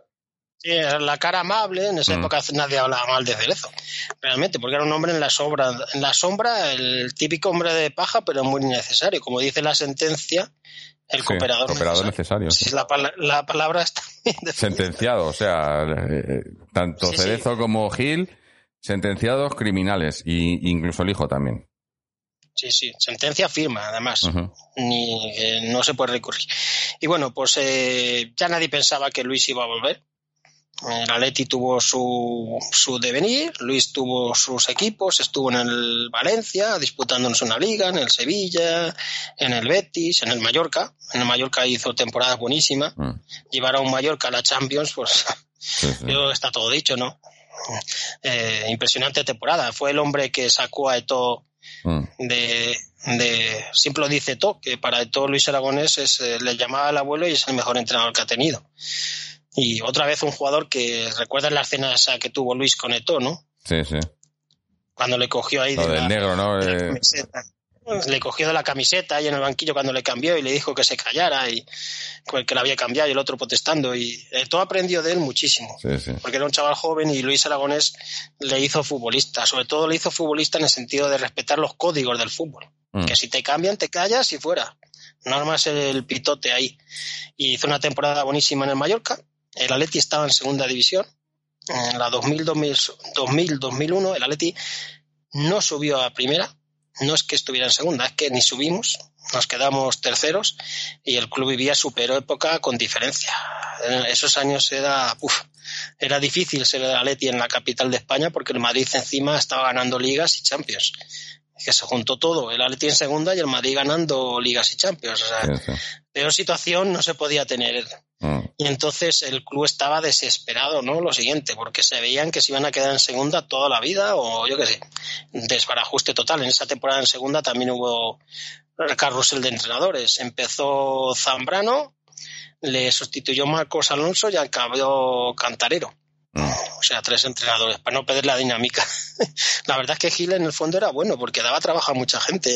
Sí, sí, y, y luego encima, es que eso, eh, lo curioso es que le ves que era un tío que supuestamente lo hacía todo para, para, para sacarse la, la mayor pasta y al final le, le acababa todo costando una pasta, porque a estos cuando te Claro. destituía a los entrenadores tenías que pagarles, ¿no? Y, Fini- y- claro, y le costó muchísimo dinero al club. Es más, eh, siempre lo hemos dicho, ¿no? Eh, Para la gente que no, pero la famosa deuda histórica eh, que, que, que, que Gil se inventó cuando se convirtió en sociedad anónima era una deuda que se podía haber pagado, que él no quiso pagar para, para, para, ser, para, que el, para que el club tuviese que ser forzado a ser sociedad anónima deportiva y de ahí esa deuda empezó a, creer, a crecer por la mala gestión de Gil, que ahora ya digo que le llaman deuda histórica, pero que es una deuda que ha creado la familia. Gil y que todavía estamos pagando. 92, En el año 92, cuando el Atleti se transformó en sociedad anónima, anónima la deuda 100 millones, fue ¿eh? Bueno, sí, en, en ese momento era cero. Cero, porque todos los clubs empezaban de cero. Claro, pero es que él, él puso, pero es que él puso el dinero que no tenía. dinero falso. Claro, claro. puso el dinero, no, Dinero falso. no, no, no puso dinero. Presentó, es, Sí. es que, me, es que a, Un mí, a mí yo también lo, lo- del el, el, eh, que era la, el- el- el- el- la Secretaría General de Deporte, ¿no? ¿Cómo, ¿Cómo pueden admitir un extracto bancario como prueba de que tienes dinero? Porque nadie presentó el dinero. Fue un extracto bancario de que en ese momento había en la cuenta X dinero, 100 millones me parece que Y era. al día siguiente Y al día siguiente desapareció porque nunca había estado el dinero. en- O sea, había estado en la cuenta como de paso. Sí, y que con una eso- operación de Mario Conde. Mario Conde la Sí, ayudó. sí. Y también lo hizo Rui Mateos en el Rayo, que también se apoderó del Rayo así. Pero bueno, Sí, sí. Fue la Sociedad Anónima Deportiva en España, que fue una de las peores decisiones que han podido llegar. No por el hecho de la Sociedad Anónima, porque una Sociedad Anónima bien gestionada Mm, puede tener, eh, aunque no nos gusten, pero hay equipos que le han ido bien. El Villarreal, Sí.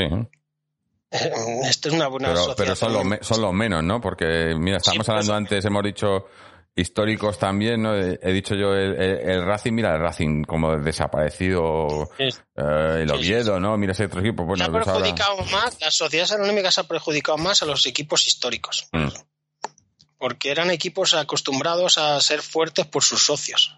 sí. Y las sociedades anónimas te lo compra un inútil y te destroza el club. Mm. Y, bueno, pues estábamos en segunda, el Atleti estaba desastroso, se veía complicado volver a primera y Jesús Gil tuvo que recurrir a Luis Aragonés y le convenció.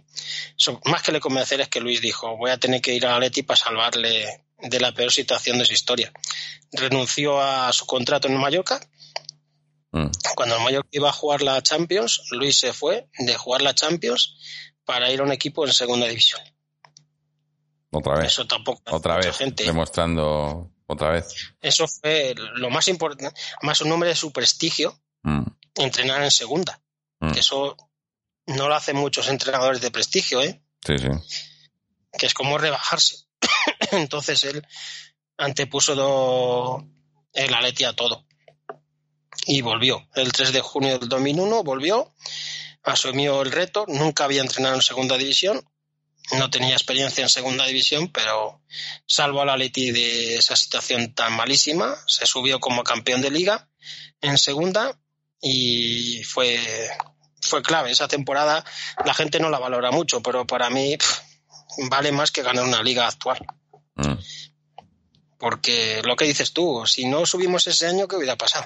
Pues es que, es que es- eso no, igual estábamos todavía dando tumbos por ahí, por los puestos de descenso y tal.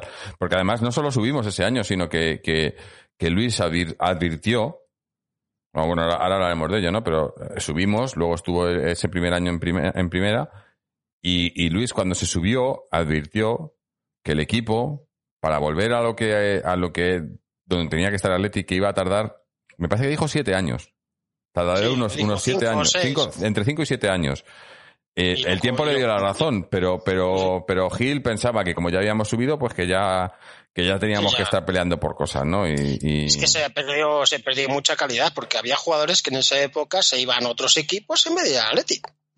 Es duro Bueno, es de que, decirlo, pero es que, eh, eh, no, sé, digo, acuérdate de, intenta, intenta de- decirme de, de, de, de carrerilla la, la plantilla de- del año que se subió a Primera División, y es que, esa temporada eh, eran jugadores hechos para subir, sí, pero no eran para estar en primera división de las primeras posiciones, que es lo que pasó al año siguiente, en la 2002-2003, Mm. en la liga se quedó en decimos segunda posición y en la Copa del Rey se llegó a cuartos de final, que estuvo bastante bien en la Copa. Y Gil se cabreaba ¿eh? y le echó a Luis. Le Mm. echó a Luis, que fue un- una despedida lamentable. Polémicas en radios, polémicas en prensa, denuncias. Vamos, una salida lamentable que le hicieron a Luis Aragonés. Y al final se llevó a juicio, se demandó y, y se llegó a un acuerdo, pero se llegó hasta magistratura de trabajo Ah. porque como siempre Jesús Gil no quería pagar lo que estaba firmado, claro. Ahí Miguel Ángel Gil estuvo dando todo lo que pudo para fastidiar a Gil, digo a Luis, y también el Cerezo estuvo por ahí coleteando. Pero bueno, fue una salida lamentable de Atleti, pero no, no extraña viendo los personajes que había en el club.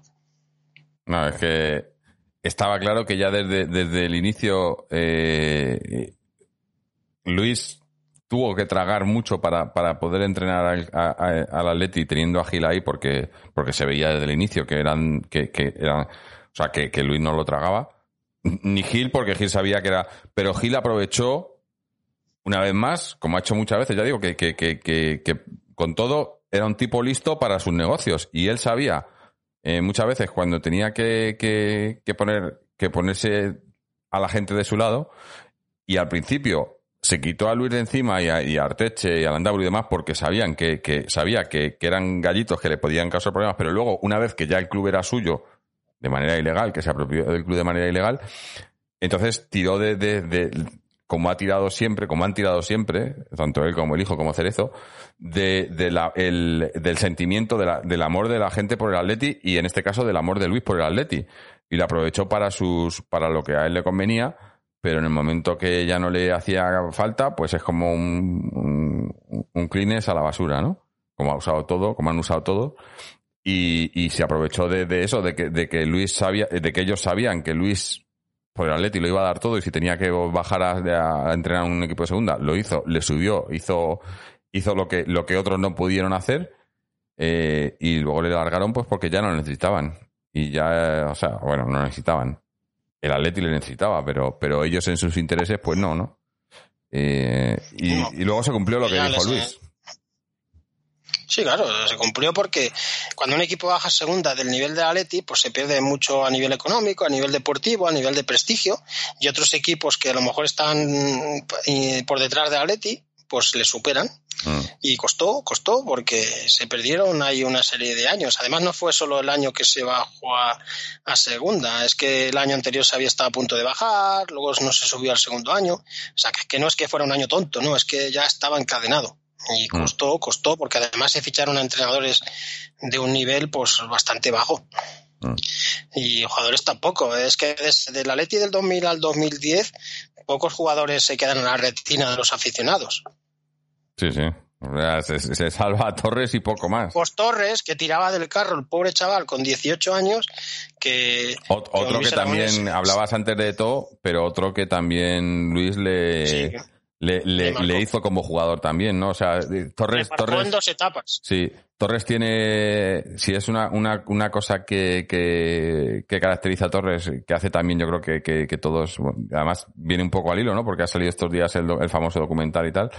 Eh, una cosa que tiene Torres es que, que tiene esos valores, ¿no? Un poco de, de lo que le, lo, lo que le, le inculcó un poco eh, Luis, tanto en el Atlético como en la selección, ¿no? El, el, esos valores y el, y el defender cosas que, que mucha gente ya no defiende, ¿no? Que es, es tu club y, Sí, sí. y, y, y- y unos, La, Iba a decir de unos códigos, no son códigos, sino que son, es un poco, es un poco de, eh, no sé, de, de ser un poco, no sé, congruente, ¿no? Porque muchas cosas se pierde, se pierde, la, ¿no? Eh, la gente ponen el dinero por delante de todo ahora, ¿no?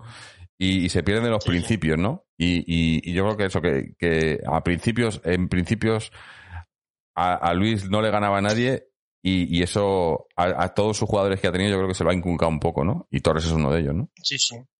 Yo no sé qué ha hecho Luis como entrenador, pero todos los jugadores hablan bien de él, ¿eh? Es una cosa. Sí, bueno, mírate. Le tiene un cuando, especial. Cuando, cuando se nos Cuando fue al tercer anfiteatro, eh, de todos los lados, sobre todo la gente de la selección, ¿no?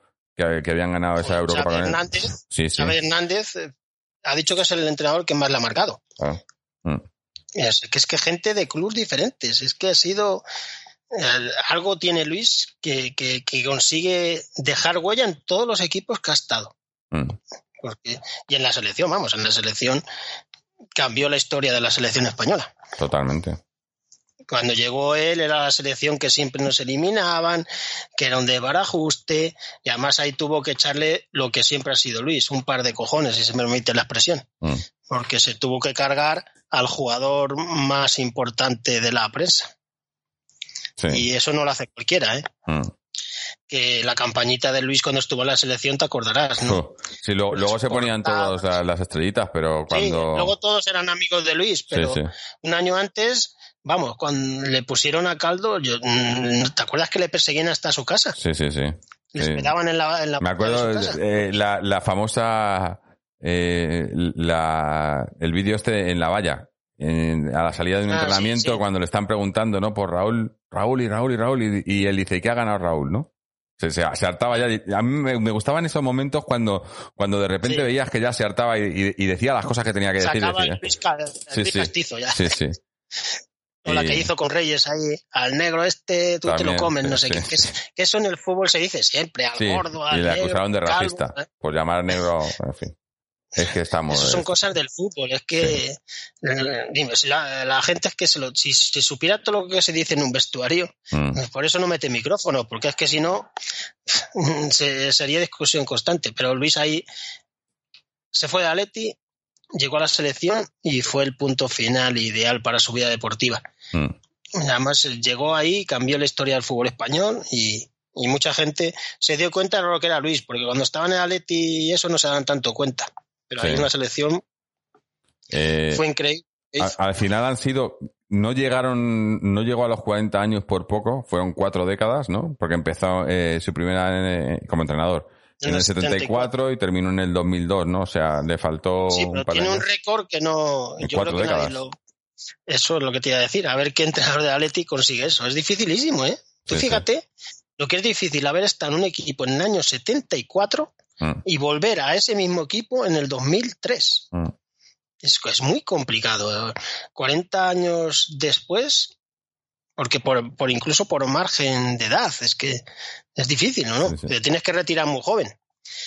Porque si no, no te da ni tiempo. Porque si te retiras Y con además 40 eso de, años, de- de, eh, ir y venir, ir y venir, y, y, y, en, y en todo momento, yo creo que eh, con la afición de su lado. objetivos. Y con la afición de su lado. eh, o sea, no, no Sí. creo que haya ninguna, ningún momento en el que, en el que la afición haya pedido que se destituya a, a Luis. Siempre, siempre no, ha- algún partido se ha silbado. Como Sí, sí, pero me refiero a que, a que, a que ha salido por, por, por temas eh, extradeportivos en la mayoría de los casos, ¿no? O sea, en unos casos porque él mismo dijo que él no, no se veía bien, el tema de la depresión, luego el tema de tal, pero o los, o, o los presidentes que no querían, sobre todo con Gil, ¿no? Obviamente, que es, que es el que más Sí, ha estado ahí cuando ha estado él. Sí, no, no, ha, no ha salido nunca porque la afición no le quisiera. No, no.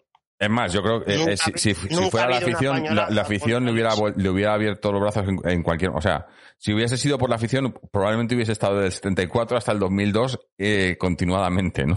Sí, de, de seguido. 40 años seguidos de entrenador eh, hubiese podido estar. Sí, hubiese sido... ha, ha marcado, ha marcado la vida de muchas generaciones de atléticos porque ha tocado diferentes generaciones. El Atleti de los 70, de los 80, de los 90, del 2000. Es- es- y luego estuvo en los 60 como jugador. Es que desde que llegó Luis en los 60 hasta, hasta en los últimos 50 años de esa época del club, la figura de Y Luis luego- Aragonés fue... Y luego la selección. O sea, probablemente, probablemente estamos hablando de del jugador o, o el- o- o la persona, porque el jugador entrenador del Atlético de Madrid, que más ha significado para el Atleti y en el fútbol español. De, de la, Sí, de- Atleti me refiero. O sea, eh, en, si, si en el fútbol español en general eh, te, te- te tienes que quedar con un hombre del Atleti, tiene que ser eh, Luis Aragonés. Sí, sí. Si, de- si a uno, una persona que no es del Atleti le preguntas quién es el hombre más carismático Sí. del Atleti, yo creo que dice Luis. Mm. Es como si en el Barcelona pues la gente diría Messi ahora mismo o Cruyff, pero cada son estandartes, vamos. Mm. Y además es que triunfar de entrenador y de jugador, que eso es muy difícil. Sí, sí, no, no, no es fácil. Y, y, y menos así de, de un día para otro. Porque muchas veces pues eres jugador, luego te, te haces un, una, te vas creando una carrera de entrenador y tal, eh, que, que ahora no podría darse, porque ahora mismo eh, tienes que tener el título. Bueno, aunque, aunque depende de quién eres, te- el título te lo, te lo convalidan en el momento, ¿no? Eh, porque vemos al de enfrente, ¿no? Eh, lo mismo, ¿no? Sin título y de repente puede entrenar, en fin. Pero, pero es, es muy raro, ¿no? Es muy raro que pase ahora porque, bueno, porque además hay, mucha diferencia entre, entre entrenadores ahora. También quizás ahora ha cambiado mucho el panorama también y, y se es mucho más, ¿no? Eh, Es, es no sé, eh, el fútbol ha cambiado mucho.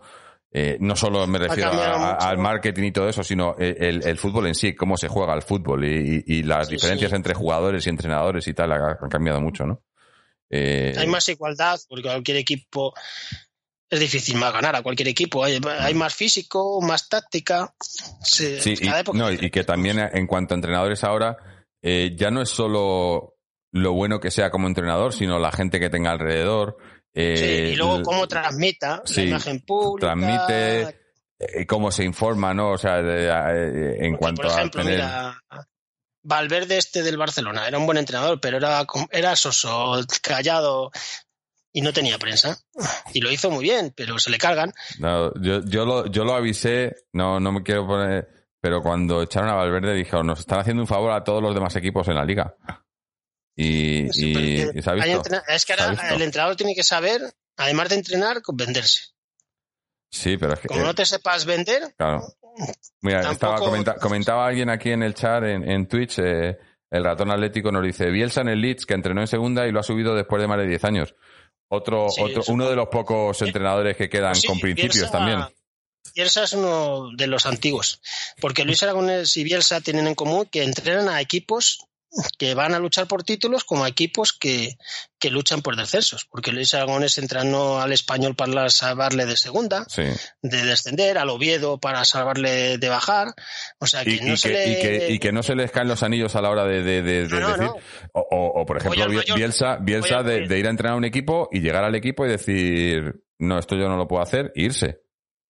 Antes de empezar la temporada. Y, de, y a mí me parece, Honestidad. Eh, es honesto, también tiene eso, tiene, tiene sus puede- cosas, tiene sus cosas, pero es Sí, uno de los de los pocos entrenadores que quedan en el fútbol que a mí me parece eh, antiguo. antiguo, no, no antiguo, sino de los pocos entrenadores que veo honestos y con principios. Sí, pero Que si dice algo no, lo dice, no lo dice de cara a la galería, porque todos los entrenadores, no, para quedar bien, sí. todos de- cara a la galería y a la prensa, este no, este si tiene que decir algo lo dice y si no lo tiene que decir, pues no lo va a decir, no va a hablar por hablar, ¿sabes?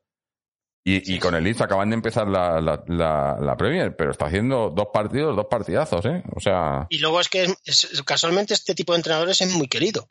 mm, es muy querido y eso que, que no tiene un discurso prefabricado, no tiene una imagen pública cara a la galería, son como son. mm. Y si gustan, gustan, y si no gustan, pues no gustan. Él no lo hace para gustar, él es así, como Sí. Luis. Este, Luis era un crack en el banquillo. La gente puede poner vídeos en YouTube y demás, y es histórico. Hay un vídeo que sale entrenando al Betis que está con el jugador Kovacevic de la Real Sociedad, que falla un gol, se acerca Kovacevic ahí a la zona del, del banquillo y le dice, Luis, si es que eres más malo, si es que eres más malo, no ves, has vuelto a fallar un gol. Y le saca del partido sí. y le expulsan.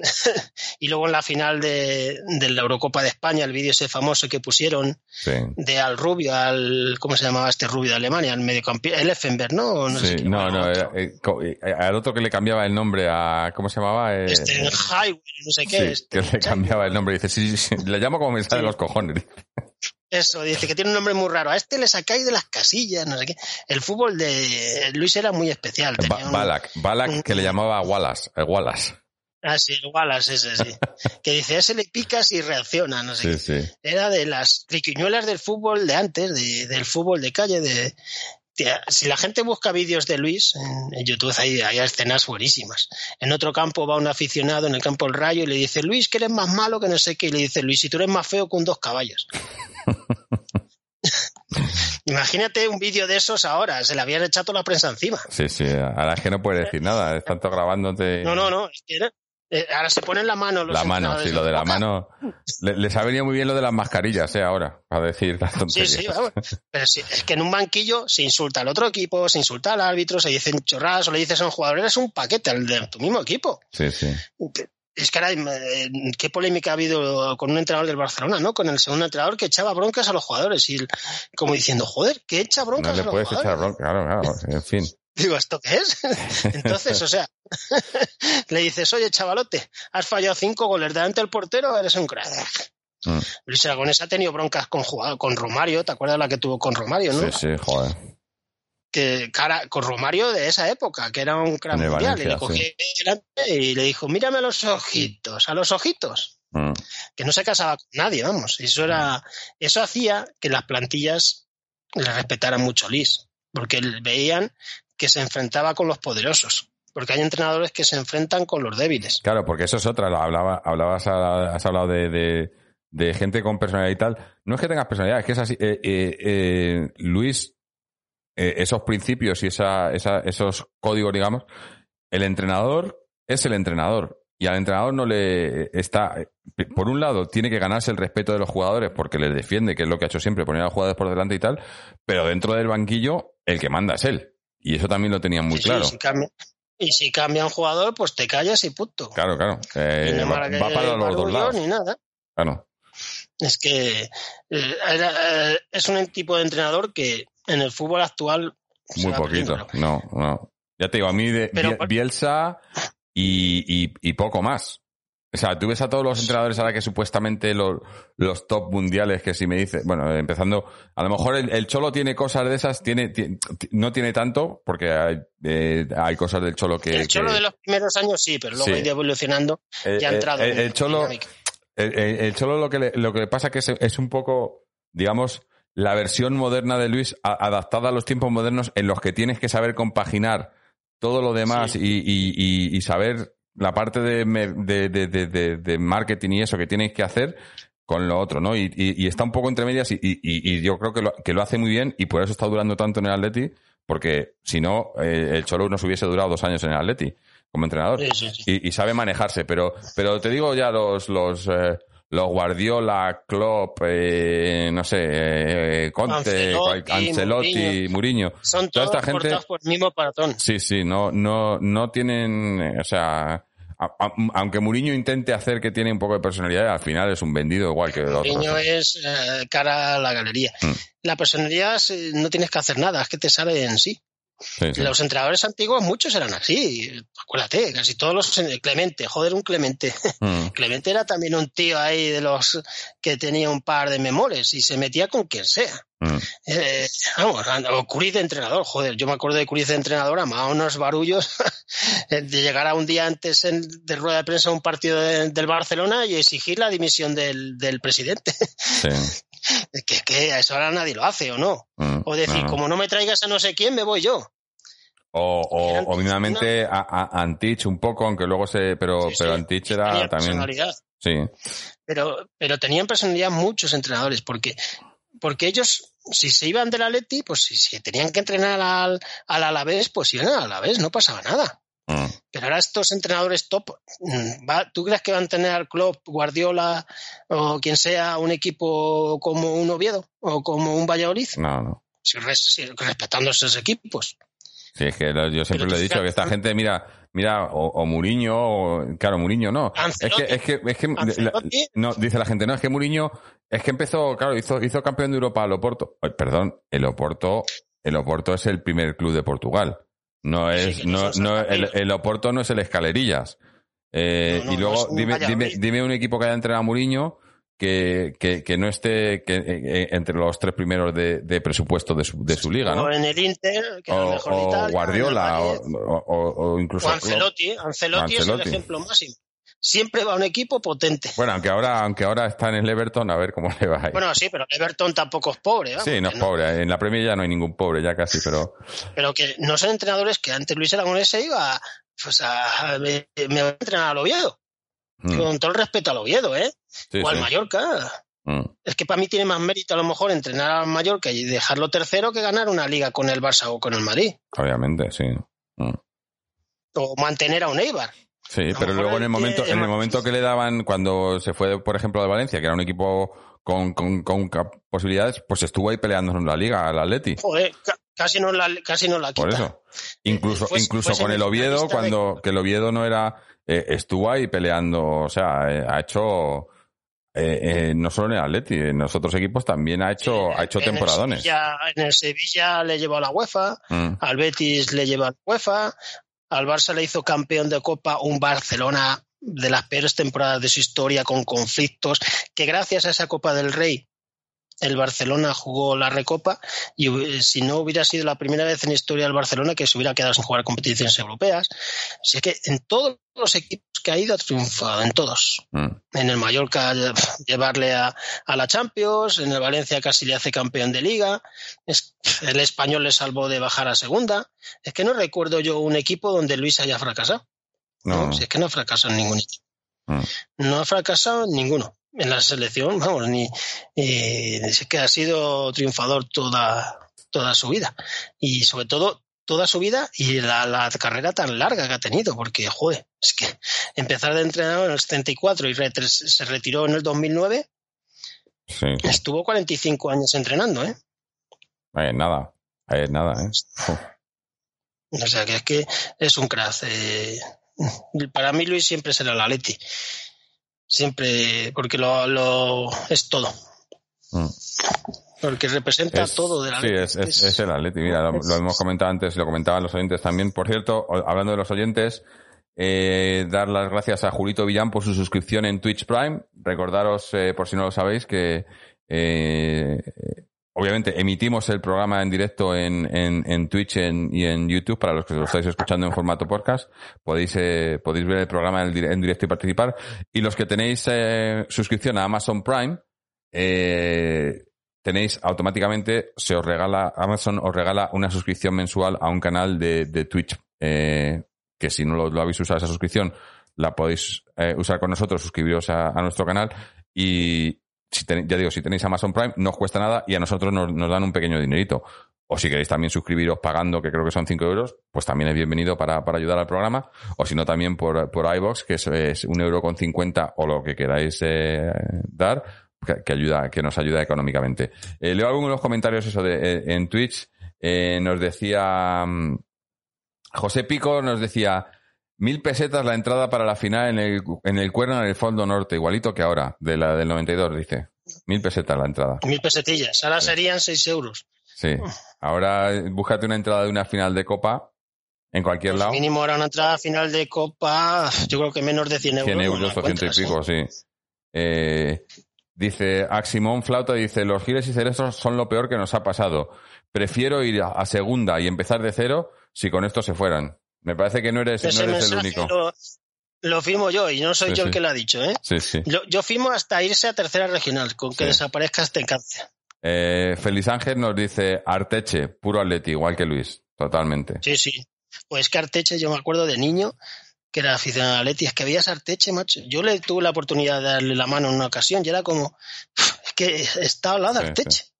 Es que era Arteche era la Leti. Me recuerdo un partido de, de liga que íbamos perdiendo 2-3 en el minuto 85 ah, y Arteche empató a 3 en el 87 ¿El del y metió el gol de la victoria en el 90 y se lesionó el del Betis. Mm. Que se puede ver en YouTube, dos goles de cabeza Sí, y se fue- lesionó. Ese Eh, partido es histórico. y todo ahí. Bueno, no es por nada que nuestros amigos, el podcast de nuestros amigos de, de, de Don Eduardo de la Leti se llama Aplastarteche. Por cierto, muy recomendable para los que... Es no un nombre muy bien, Sí, sí. muy bien elegido, vamos. Sí. Arteche será Leti y Luis Aragonés. Arteche hay nombres que ya van a quedar para la historia de la historia siempre, siempre, siempre. Mm, Es mm. imposible que se desliguen. Eh, dice Aximón Flauta, dice, Don Luis es el Atleti. Está clarísimo, Pues está clarísimo. Eh, pero bueno, con esto ya hemos, hemos pasado, hemos dado repaso a todas sus etapas como entrenador del Atleti. Eh, ha hablado también un poco de, en otros equipos y demás. Eh, probablemente una de las ya digo que a nivel a nivel nacional quizás el, el, el, hombre del Atleti que más influencia ha tenido en el fútbol nacional no solo en el Atleti sino a nivel por eso, por, por, la cantidad de equipos que ha entrenado, por la cantidad de jugadores que, que han pasado por sus manos, por, lo, por la, la, selección, los títulos, ¿no?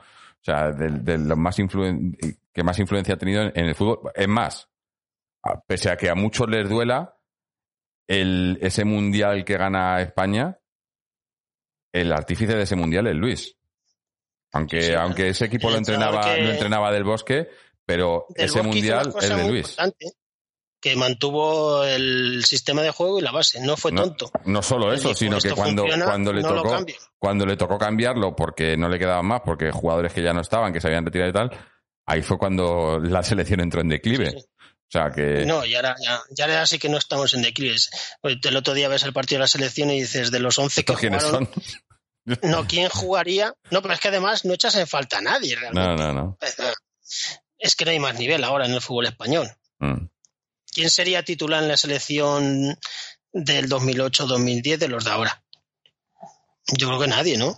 No, no me, no. Ramos que está, que, pero el Ramos de pero esa tampoco era, no. Porque el de ahora.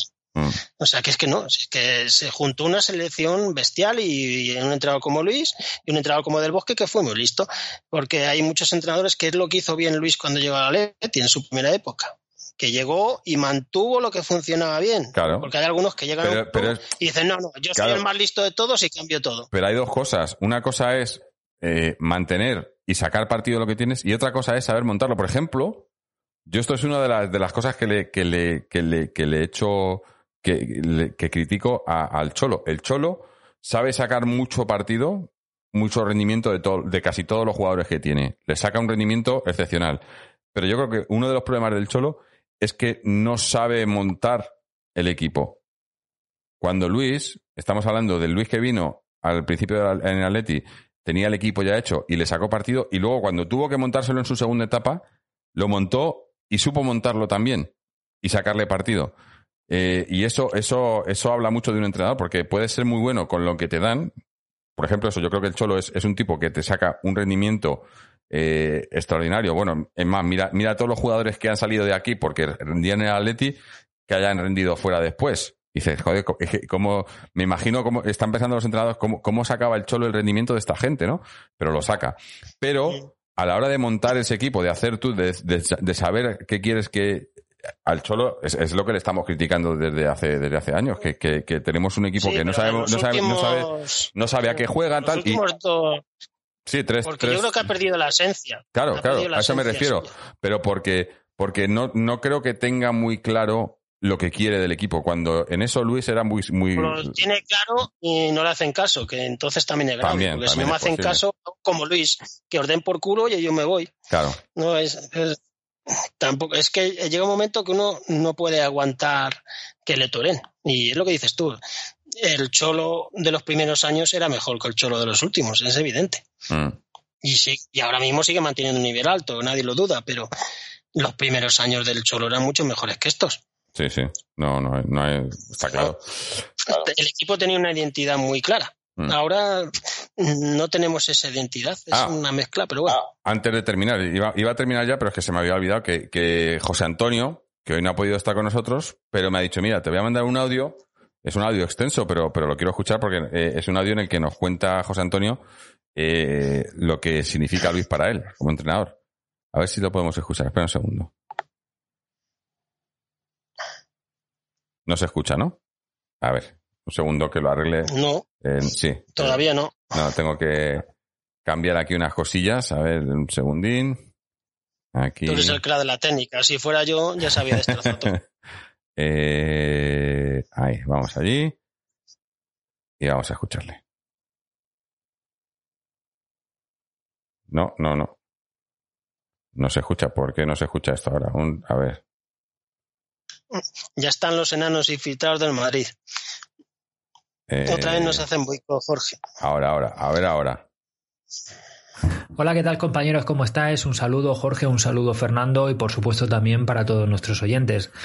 Bueno, yo como te comentaba Jorge eh, por línea interna, yo la verdad es que carezco de los, de los conocimientos para hacer, digamos, como un análisis exhaustivo de lo que ha sido la, la trayectoria de Luis Aragonés como, como jugador y como entrenador, pero sí que creo quizá aportar un poco mi perspectiva totalmente subjetiva como aficionado y a mí la verdad es que cuando, cuando pienso en los entrenadores que, que más me han eh, que más me han marcado en el Atlético de Madrid o, que o a los que guardo más cariño yo diría eh, yo diría cuatro. Primer lugar por supuesto o sea sin sin, eh, sin que el orden sea importante digo Pablo Simeone por supuestísimo por todo lo que hemos obtenido gracias a su liderazgo eh, en este grupo también suelo meter a Quique Sánchez Flores. Yo creo que los dos títulos que consigue, tanto la, la, la UEFA League como la, la Supercopa de Europa, vinieron, eh, vinieron en un momento donde, bueno, pues habíamos pasado un periodo de, vacas muy flacas. Por supuesto también Radomir Antich por esos eh, por ese doblete histórico. Y luego también yo citaría por supuestísimo a Luis Aragonés no Además, Luis Aragonés es que es un entrenador que mm, yo recuerdo con recuerdo con mi infancia, ¿no? Con, con los años en donde los que yo me empezaba a aficionar al Atlético de Madrid.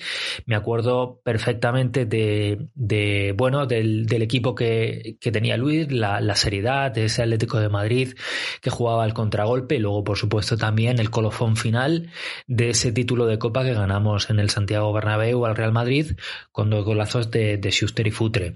Luego, posteriormente, eh, después de que se produjera la salida de, de, de, Luis Aragonés, recuerdo que el Atleti ya entraba, empezó a entrar en unos, unos años con, bastante complicados. El Atlético de Madrid estaba, empezaba ya a estar muy lejos de los puestos de arriba y empezaba a mirar con cierta peligrosidad a la, a la, zona de abajo, ¿no? Y al mismo tiempo que eso pasaba, al mismo tiempo que se iba produciendo este declive eh, lento en, en, el, en, el, itinerario histórico del Atlético de Madrid, yo también recuerdo con un punto de envidia lo bien que le iban las cosas a, Luis en, los equipos en, los que entrenaba, en el Barcelona, en el Sevilla, en el Valencia, en el Oviedo, en el Mallorca, ¿no? Eh, sin embargo, lo que a mí jamás se me va a olvidar y es el motivo por el que tanto yo como supongo otros muchísimos aficionados del Atlético de Madrid, es cuando decidió hacerse con las riendas del equipo en la segunda temporada que pasamos en, Segunda División.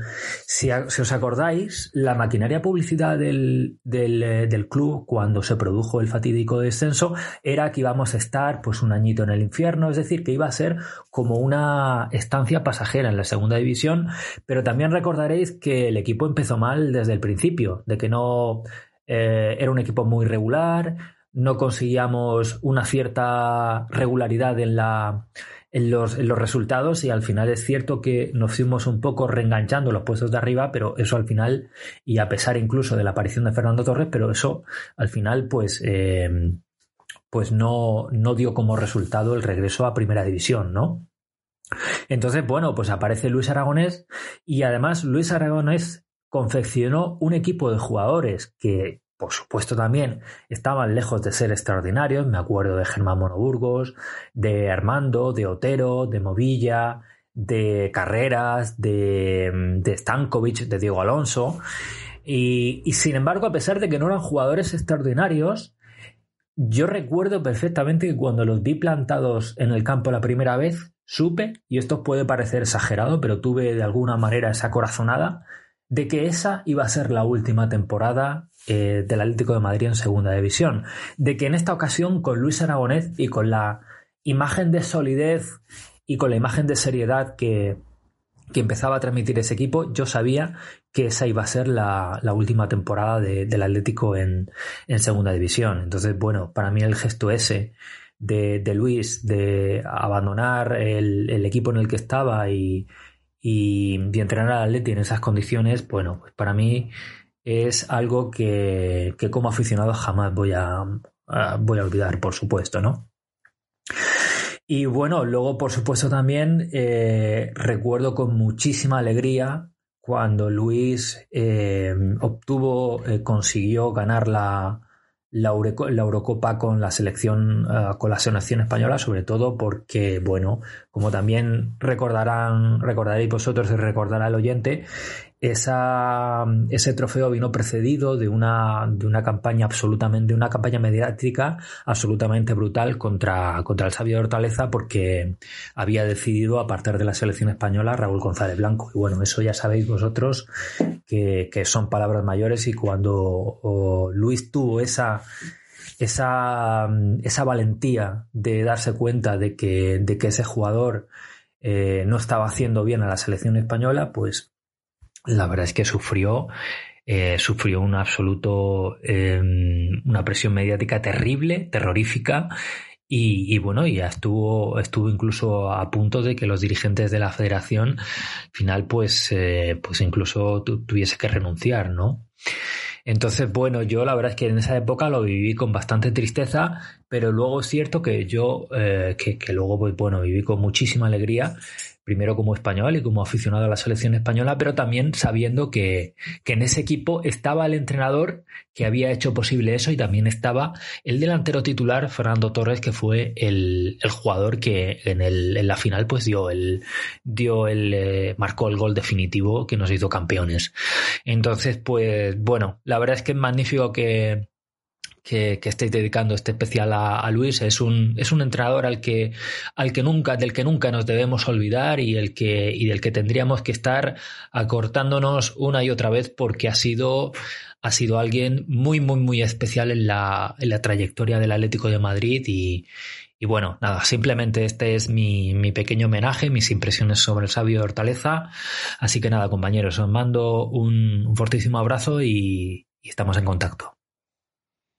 Bueno, es lo que dices, no tampoco, no, no creo, es que no creo que, que, pues nunca podamos olvidarle. Muy parecido. Mm. Opina muy parecido a nosotros en muchas cosas. la etapa esa de segunda de Luis, esa mm. etapa va a ser eso es, eso es más importante que ganar. Es, que es, eso, o sea, lo que, lo que muchos, eh, mira, me acuerdo ahora de, de, Hilda, ¿no? Aquí que nos decía que lleva siete años siendo al Atleti.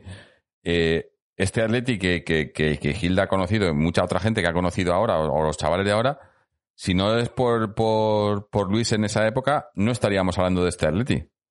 Ni mucho menos. No, no, no. Lo, que te decía yo antes, que es que están en segunda. Es que la gente ahora no se imagina es que, es que un equipo como Atleti esté en segunda y no suba el primer año. Claro. E, es que al Atleti de los Giles les ha salvado entrenadores como, como Luis, como Antich o como, o como el Cholo. No se han salvado ellos porque ellos hayan hecho una buena gestión, sino porque han tenido suerte por un lado suerte de que de gente que, que, que, ha, que ha llegado y, y, que ha, y que ha hecho cosas, pero por otro, por en vez aprovechándose. podría haber llegado otro. Claro. Esto fichan por. O aprovechándose de eso, de, del, como he dicho antes, del sentimiento de, de, de, gente como Luis, ¿no? Porque si no fuera, si no fuera porque Luis quería tanto al Atleti, Luis no vuelve al Atleti cuando está en segunda ni de coña. Yo me acuerdo esos años que eran, era muy difícil, muy, muy difícil ser de Atleti, ¿eh? Muy difícil. Sí, sí ibas allá al campo y decías, joder, voy a ver un partido segunda que viene en la Universidad de Las Palmas o el Jaén, que son equipos muy respetables, pero que, joder, que tú te veías como ahí muy raro. Eh. Y la afición se volcó con el equipo y, y al final se subió, pero es que tela marinera. Ahora nos quedamos tercero y cuarto y nos parece poco. Sí, sí. Y, pero, y, a veces puede ser poco o mucho, pero. Pero hay que, hay, siempre hay que ser, hay que ser realistas y saber de dónde viene para saber a dónde puedes ir. Y, yo creo que muchas veces se nos olvida. Y por eso hacemos estos programas, porque hay que saber todo lo que hay detrás, que es muy fácil ahora decir, no, porque tenemos una plantilla, no sé qué, no sé cuántos, pero, pero esto no ha pasado porque sí y, y, y se puede ser exigente, pero como hemos dicho antes, el nivel de exigencia hay que ser exigente, pero consciente también. Y yo creo que muchas veces no se es consciente, sino que se es exigente porque, pues porque sí. Porque... Pero hay que ser exigente con criterio, porque muchos de los que exigen eh, ganarse el partido 1-0 de churro marinero ya somos los mejores. Si lo pierdes ese mismo día ya somos malos. Y a lo mejor hemos hecho el mismo partido, ¿eh? Mm. Que un gol, ah, un gol de diferencia en un partido puede cambiar la opinión. Para mí no la cambia. Mm. Ganas 1-0 chapuceramente es igual que haberlo perdido. Hay que ver la trayectoria en global. Sí. A veces los números no lo dicen todo, ¿no? No, muchas veces son las sensaciones. Mm. A lo mejor te quedas segundo o tercero, pero el equipo no te transmite o te transmite mal, o a lo mejor te quedas quinto y te transmite más. Y luego las expectativas que cada uno se ponga. Claro. Si tú te pones las expectativas muy altas, es más difícil que se cumplan. Mm. Mm, pero bueno, ahora es, que el fútbol de ahora tampoco es, es diferente. Totalmente. Porque y, y, el equipo del Cholo empezó, el, el, problema entre comillas es que los primeros años fueron mejores que los últimos. Y entonces todo el mundo se remonta a los, a los primeros. Mm. Si hubiera sido al revés, que hubiéramos empezado de menos a más, pero aquí hemos empezado de más a menos. O no es así, porque los primeros años del Cholo para mí son los mejores. Sí, sí. Es que, sí, bueno, pues, eh, yo, eh, hay, no sé, eh, creo, lo he dicho antes, que creo que, que, que, el Cholo está siendo víctima de su propio éxito y de sus propios, ¿no? De, de, de, sí, de intentar. Llegará un momento que, que, él mismo se irá. Sí, sí, sí. Ah, llegará, hombre. lo que pasa que el problema, yo lo que veo es que, es que sin el Cholo en el Atleti, eh, no veo a nadie que tenga. Porque es lo que digo, que tiene, tiene esa capacidad el Cholo está aguantando tanto en el Atleti y pese a que no se han conseguido títulos y que, y que, y que no es que a lo mejor eso pensamos que, que el mejor Atleti del Cholo ha pasado, pero sigue siendo un equipo ultra competitivo que está ahí todos los años y que no es tan fácil, que yo creo que si se va el Cholo, el que venga no lo va a poder hacer así como lo está haciendo el Cholo. Va a ser, eh, muy difícil. Sí, y, y, y, yo creo además que se va a ir no solo por si, si cuando se vaya, eh, no solo porque a lo mejor vea que no puede más, sino por porque por la división que se está creando, ¿no? Y, sí, no... va a llegar un momento que se va a hartar él también mm. y, que las cosas se acaban. Nadie es eterno y él mismo te, se puede llegar a cansar, ¿o no? Seguramente. Aburrir, incluso. Sí. buscar nuevos retos, o, pero que tampoco pasará nada. Se irá, lo pasará El, el, equipo siempre está por encima de las cosas, ¿no? Lo que pasa que, que... nadie es eterno. Se fue Luis y vino otro y al final se pasará mal, sí, pero al final otra vez volveremos a ganar, estoy seguro. El mm. siempre ha sido un equipo grande y lo será siempre. Sí, sí. Y, que tardará más o menos, pues no lo sabemos tampoco. A lo mejor viene otro y resulta que es la rehostia. Es que eh, nunca se sabe, ¿no? Mm. Cuando vino el Cholo, tampoco nadie, la gente pensaba que iba a ser tanto. ¿O quién lo pensaba que iba a ganar tanto? No, no, no. Ahora todo el mundo es súper cholo, pero en esa época era una incógnita. Mm. O sea que eh, nunca se sabe. A lo mejor viene Gaby, el mono, yo qué sé, cualquiera, o un entrenador que no sea nuestro. Al final los entrenadores también dependen mucho de los jugadores, ¿eh? Mm si le montas un buen equipo, el equipo de los primeros años del Cholo, los jugadores eran mejores que de estos últimos años también. Mm. ¿O no te gustaba más eh, la plantilla del 2014 que esta? Sí, sí. Eh, bueno, eh, hay de todo, ¿no? Hay que, los tiempos cambian y hay que, hay que ir cambiando, ¿no? Es lo que yo decía, que yo creo que, que el Cholo, Luis ya era un entrenador ahora mismo, si, si, si, si siguiera aquí, de otra época y yo creo que el Cholo es, es lo más cercano que tenemos a Luis en este, ahora mismo, ¿no? En, en cuanto a lo que puede tener el Atleti y no creo que haya nadie ahora mismo que pueda hacerlo mejor en el Atleti que el Cholo. Con sus defectos, con, con las cosas buenas, con los defectos. Eh, muchas gracias a, a Raguzal por su suscripción. Ocho meses consecutivos en, en con Twitch Prime. Eh, se agradece mucho. Eh, y bueno, ya hablando de, de, del Cholo y, de, y del fútbol moderno, vamos a tocar un poquito, aunque como hemos dicho al principio, tampoco no hay, no hay, no hay muchas novedades, pero es que empezamos la liga la semana que viene, eh, que al final ya, además ya hay fecha, ¿no? Es el domingo a las, a las 4, ¿eh? me parece, o a las 6. Eh, domingo, un segundo. creo, que, creo que era a las 4. A las 4. Domingo a las 4 el, el, fútbol este sin público. Sí, iba a decir en el Metropolitano contra Granada, pero que te da igual jugar en el Metropolitano que en Granada que en cualquier lado, porque al fin y al cabo. Es una cosa más rara. No hay diferencia. Yo veo los partidos y digo, no sé, miro y es que no me adapto, es que no, me, no es imposible, no sé. Sí, pero. aunque estuvieran. el, show, el show tiene que continuar, ¿no? Como dicen, ¿no? Esto tiene que seguir porque, porque hay mucho dinero de por medio. Mismos, a, a los jugadores tiene que ser raro, ¿eh? También, también. Y... hasta que te sirven y se metan contigo, tiene que motivar. A mí lo que pasa es que eh, en, los partidos de la liga, cuando han echado, eh, después del, del parón, eh, esta liga que acaba de terminar, en los de la liga no, no se oía tanto, sobre todo por los comentaristas y tal, pero eh, por ejemplo en la, en la, Premier, sobre todo en la, en la Bundesliga, por lo menos aquí en donde los transmiten, ponen los micrófonos de pie de campo, ¿no? Y claro, sin público se oye todo, se oye a los entrenadores. y, también es, es curioso, ¿no? Es, marca, sí, sí, es diferente, pero también es curioso, ¿no? Porque es, una cosa que no, que no se oye, ¿no? Normalmente, ¿no? Y les oyes ahí. Eh, lo oyes en el fútbol de regional, que hay menos gente, y ahí sí que lo oyes. Mm. Eh, lo único que se oye todo es ya es una es que en, el fútbol de España yo creo que pues que pusieron como el ruidito ese de fondo de la afición no sí sí hay muchos que está puesto que es, ruido de mentira. Y, y, así como y, luego cuando meten un gol cuando o cuando fallan una ocasión y todo oh, y no sé qué y luego y luego ha habido eh, partidos en los que se han confundido y han puesto como celebración cuando cuando no había gol y cosas así pero bueno. como es música prefabricada. Sí sí.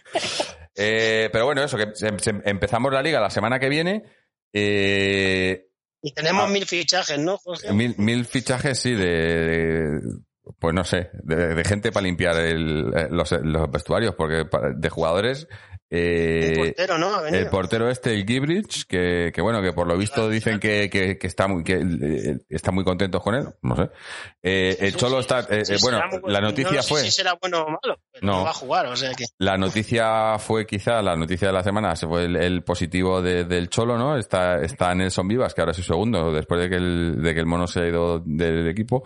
Nelson Vivas haciendo los entrenamientos. Ayer tuvieron un partido, bueno, es que no fue un partido, no sé, un entrenamiento con el Almería eh, a cuatro tiempos de media hora, que se ganó por 4 a 1, eh, con goles de, por lo visto, Morata, Costa, Mollejo y Saponjic. Eh, Joder, sí, pues que para que meta un gol español y cese, como se diga, sí. ya tiene que ser. Bueno, pero ya, ya, ya, ya, no sé si, si no, me imagino que no lee mucho la prensa, porque no, lo recomiendo, porque no, además, como no ha habido nada de movimiento, pues eh, cada día tienen que publicar algún artículo y, y sacar tonterías, y uno de ellos era eso, que como que Saponjic ahora es la revelación, o que Costa, o que, o que Costa el fichaje o que, en fin, eh, cosas que... El otro día leí que no, el otro día estaba ojeando ahí cuando estaba tomando el café y venía que Herrera está súper fino, que este año También, va a ser otro, otro fichaje de Herrera. Eh... al final vamos a, el año de Herrera, el año de Costa, digo, joder, sí, sí. vamos a salir. Esto, esto, esto es un déjà vu, ¿no? eh, vamos a ir lo mismo que el año pasado. Pero, Yo no pero, sé si se va a fichar a alguien más, ¿eh? Pues, hombre, el mercado creo que es hasta el 8 de octubre, o sea que todavía quedan sí, tres semanas. De, por dinero. No, dos semanas. Así que un tío de potencial no va a venir. No, no, no creo. A no ser que salga no. alguien. Está intentando. A, la, lo, lo, último que he visto es eh, como el, el, Wolves ha vendido a, a Diego Jota, ex nuestro. No, y mira, ahí no tendremos eh, algún porcentaje. Mira, mira, no, no, creo que no, porque, pero, pero mira la jugada. Eh, vino al Atleti por 7, se fue al Bulls por el 14 y nos lo vendieron como, joder, vaya inversión que hemos hecho, que hemos sacado 7 kilos en una, en una temporada, ¿no? Porque vino y, y, y se fue cedido al Bulls y luego el, el, Bulls lo compró. Creo que no llegó a jugar en el Atleti parte oficial. Eh, oficial creo que no. Eh, pero del Bulls se va al Liverpool por 45. O sea, ¿quién ha hecho aquí el negocio? ¿Quién ha hecho aquí el negocio? eh, no, el Bulls no, el Bulls no, porque el negocio lo ha hecho Jorge Méndez. Porque Bulls es el equipo bueno, de Jorge sí. Méndez. Entonces, ahí, claro. ahí, ahí, es a lo que voy. Que con la venta de Diego J del Bulls al Liverpool, eh, eh, el amigo Gilmarín le ha encargado a Jorge Méndez que coloque a Lemar.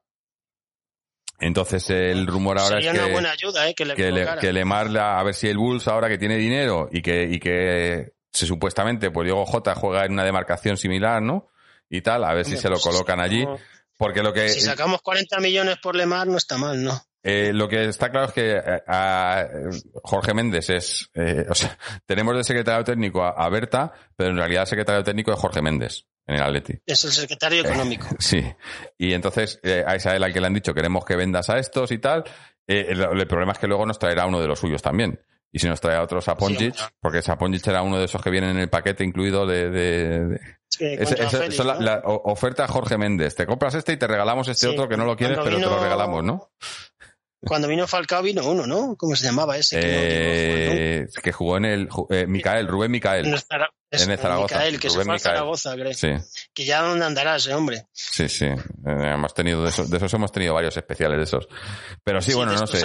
Algo, yo, yo mientras, mientras no sea una hatingada, mientras no nos vendan a, a Oblak la semana que viene, una cosa así, que de, repente, o, o Tomás. Yo creo que no se va a mover, no se va a mover nada. Toma, a mí me da miedo Tomás. Tampoco, puede ser, pero algún equipo de Inglaterra, pero que tampoco hay mucho dinero en el fútbol ahora, ¿eh? Mm, Para hacer traspasos gordos. Mira. Mira, el Barcelona y el Madrid. sí.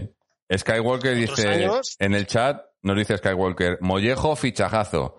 El caso dice, es la hostia tú, en los partidos del Trampas hay más ambiente sin público que con público. Eh, dice Sky- Gran noticia, hoy han Sí. empatado a cero y el Bar no ha podido. Es verdad, yo no entiendo o sea por, qué tanto el Barça como el, eh, el Trampas han jugado hoy, pero nosotros no jugamos hasta la semana que No, viene. no, el Barça no. El Barça no. O no juega, ah, no, no amistoso era. Eh, El pero el Trampas ha jugado, pero nosotros no, no lo entiendo.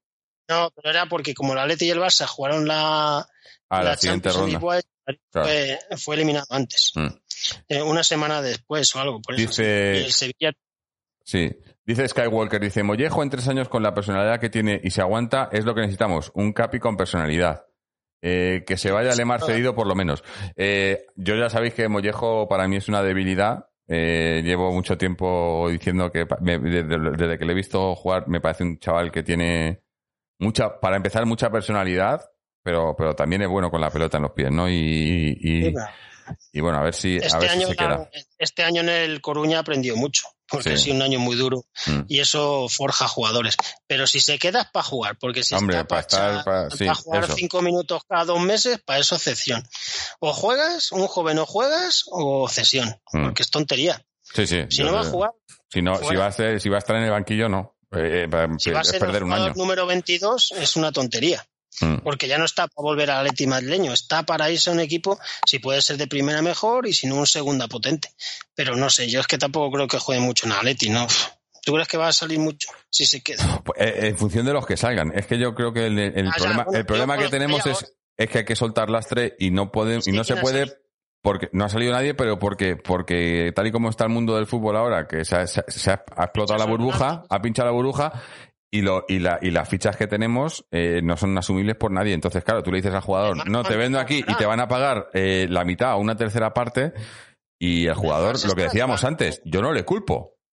O sea, yo soy eh, tienes un que em- una- yo, yo trabajo en una empresa y me dicen, te damos tanto, y ahora me dicen, oye, eh, que si quieres que te vas a esta otra y te pagan la mitad. Digo, los cojones. Ser gilipollas. Claro. ¿no? Si gano 7 millones, me voy a otra que me dé Claro. 7 o más. Claro. Pero no 7 o menos. Entonces va a ser muy difícil colocar a nadie. Mm. No, si le está pasando. Mira el Barcelona que no coloca a Luis Suárez. El Madrid no ha fichado a nadie. Qué raro que el Madrid. Si es que fichaje así. Que, que lo del Barcelona de Luis Suárez que, que decían del Atleti. El Atleti no tiene ni para pagarle el taxi para venir, eh, o el avión ¿Cómo para, pagar- para venir de O sea, Barcelona. no tiene- pero si no tenemos dinero para pagar, ¿cuánto cobrará. Luis Suárez al año limpio? Yo qué sé, una burrada. Aunque venga gratis. Aunque venga gratis en el traspaso. Eh, Y además ya tiene 34 años. O sea que. Y- sí, sí. No sé, yo este año el mercado de fichaje la verdad es que está muy poco ilusionante en España en sí, vamos. Mm, No, Y en Europa los ingleses son los que están más moviendo, ¿no? Claro, porque son donde más dinero hay. Y luego, aparte, eh, no, no, no es la mayoría de los ingleses. Hay dos o tres equipos en Inglaterra que tienen dinero. El resto el. Chelsea. ¿no? El Chelsea sí, el Chelsea ha- se ha gastado un pastón. Que por ahí yo estoy contento porque porque eh, creo que han, han, han fichado un portero, ¿no? Entonces ya no, ya no vienen a por Black. Creo, no estoy seguro. El Eh, Chelsea es en el que está Kepa, ¿no? sí, está Kepa, pero no, le quieren. Y, Sí, ha fichado otro que dicen que le van a poner de titular, no sé cómo se llama. sí. Eh, No, Blas, Blas llegará un momento. Blas como todos los de Atleti, cuando les interesa esto vender, les venden. Sí, nos comenta Eso Fran, que no lo dude nadie. Fran Herzfeld, dice, está con la actualidad, está sonando que Thomas se va y llega Torreira, suplente del Arsenal. Eh, ¿Quién es sonar, sonar, yo qué sé, sonar han sonado muchas cosas, pero eh, lo que está claro es que, es que Lo de, lo de Thomas y el Arsenal es todo el verano, yo creo. ¿no? Thomas y la Premier. Eh, Thomas, eh, por, por el sueldo que tiene y la cláusula, es uno de los pocos, es lo que estábamos hablando ahora mismo, ¿no? De los sueldos altos. Barato tampoco es, ¿no? Vale no, 50, pero, pero es asequible para la Premier y el problema es su sueldo. Porque el problema es que tiene un sueldo que sí que se lo pueden ¿no? permitir y se lo pueden subir, incluso en otros equipos. Entonces, No, lo mismo que estábamos hablando de antes, de que uno no se va a ir perdiendo pa- para perder dinero, pero si se va a ir para ganar dinero, eh, que este sería un caso, un caso excepcional el de- del Thomas, y a mí eso es lo que me da miedo, porque Thomas ahora mismo, pese a que yo sigo diciendo que para mí no es un 5, pero es el único tipo que tenemos que puede jugar de 5 en el equipo. Sí. Y sin él, eh, el centro del campo se desmorona. Es Eh, el año de Herrera, Jorge, tranquilo. Me tranquiliza, me deja ya tranquilo, ya. Que sí, coño. Sí, sí, sí. si lo ha dicho el marca Olas o... Ah, bueno, claro, claro, claro. Si lo han dicho ellos, eh, entonces No sé, esto ya... Es un, poco, es un poco desilusionante. Yo creo que el Cholo tampoco estará feliz, porque yo creo que hubiera querido que le trajeran más gente, ¿no? Sí, vete a saber si en vez de con COVID lo que estás con depresión en casa, como, como Luis. Le ha dado es que es un poco... depresión. El, el, el, el- el- la- antes los veranos eran un poco ilusionantes con los fichajes, pero ahora... Sí. pero bueno, yo creo que tampoco se va a ir nadie, porque Morata estuvo ahí diciendo que sí, no sé qué, Costa tampoco es difícil colocarle, ¿verdad? Mm. ¿Dónde vas a colocar a Costa? Como no le coloques en China, En China decían, pero ni, ni ahí. Es que mira cómo está China también. O sea, si es que. Está- Sí, es que que, a es que nivel se, ha, se ha pinchado la burbuja y el problema es que mucha gente no se quiere dar cuenta. Y, y- para, empezando por, lo- por los clubes de fútbol y por los jugadores, por lo- la, la- la televisión, no se quieren dar, dar, cuenta de que se ha pinchado la burbuja. Y ahora, a mí, a mí por un lado, yo estoy Me gusta. encantadísimo porque se, se han pillado los dedos, están todos acojonados porque no tienen dinero, porque, porque no solo, no solo es lo que estamos diciendo de que tengan unos sueldos que no se los pueden, sino que es que están haciendo malabares para poder pagar los sueldos. sí, sí, porque, no tienen ni para pagar los sueldos. O sea, en, en el, en el Barça, por ejemplo, eh, lo comenté el otro día. Eh, no sé qué me comentaba alguien que sabía de. En el Barça vendieron a, a, a Arthur antes de que terminara la temporada, antes de jugar la Champions y tal, sí, porque no tenían para pagar los sueldos. Necesitaban el dinero que les vino para pagar sueldos. A Vidal le han dado gratis para quitarse ese sueldo. Es que dan gratis a los jugadores para quitarse sueldos ya. Sí. Yo lo que me- a mí lo que me ha es- sorprendido es que al final que, que, que todo el tema de, de Messi, que el Barça, que el Barça no le haya dejado irse, porque ahora mismo le, se quitan el sueldo de Messi y pueden respirar. Pero ellos mismos se, No, se han, ahí, no, ahí no era, no era motivo económico. Porque si claro, iba- por la afición, porque si no se ponen a la gente en contra, ¿no? Pero, eh, por cierto, Claro, si fríamente no hubiera sido malo que se iba a nivel económico, pero es una decisión muy difícil. A nivel la directiva sé como un marrón. por a cierto, chapó, la, la entrevista de nuestro amigo Rubén Uría Ah, Pues eso es un, a Messi. un gran mundial, ¿eh? conseguir esa entrevista. Sí, sí. Eh, a, ver, a ver si le traemos de vuelta por aquí, que hace tiempo que no viene. Aunque claro, ahora le habrá subido el caché, ahora tendremos que pedir, pedirle hora a su secretaria o algo. No, no. Sí. Eh, no, eh, En le traeremos este por aquí. hemos tenido gente de nivel, o sea que Sí, sí. No. Ah, te tenemos ¿Te a ti, te tenemos a ti, Fernando, hoy. Ah, ¿Eh? no, te tenemos a ti que tú eres el que, que mantiene a flote esto, que desde Bueno. Australia tiene un mérito de la hostia.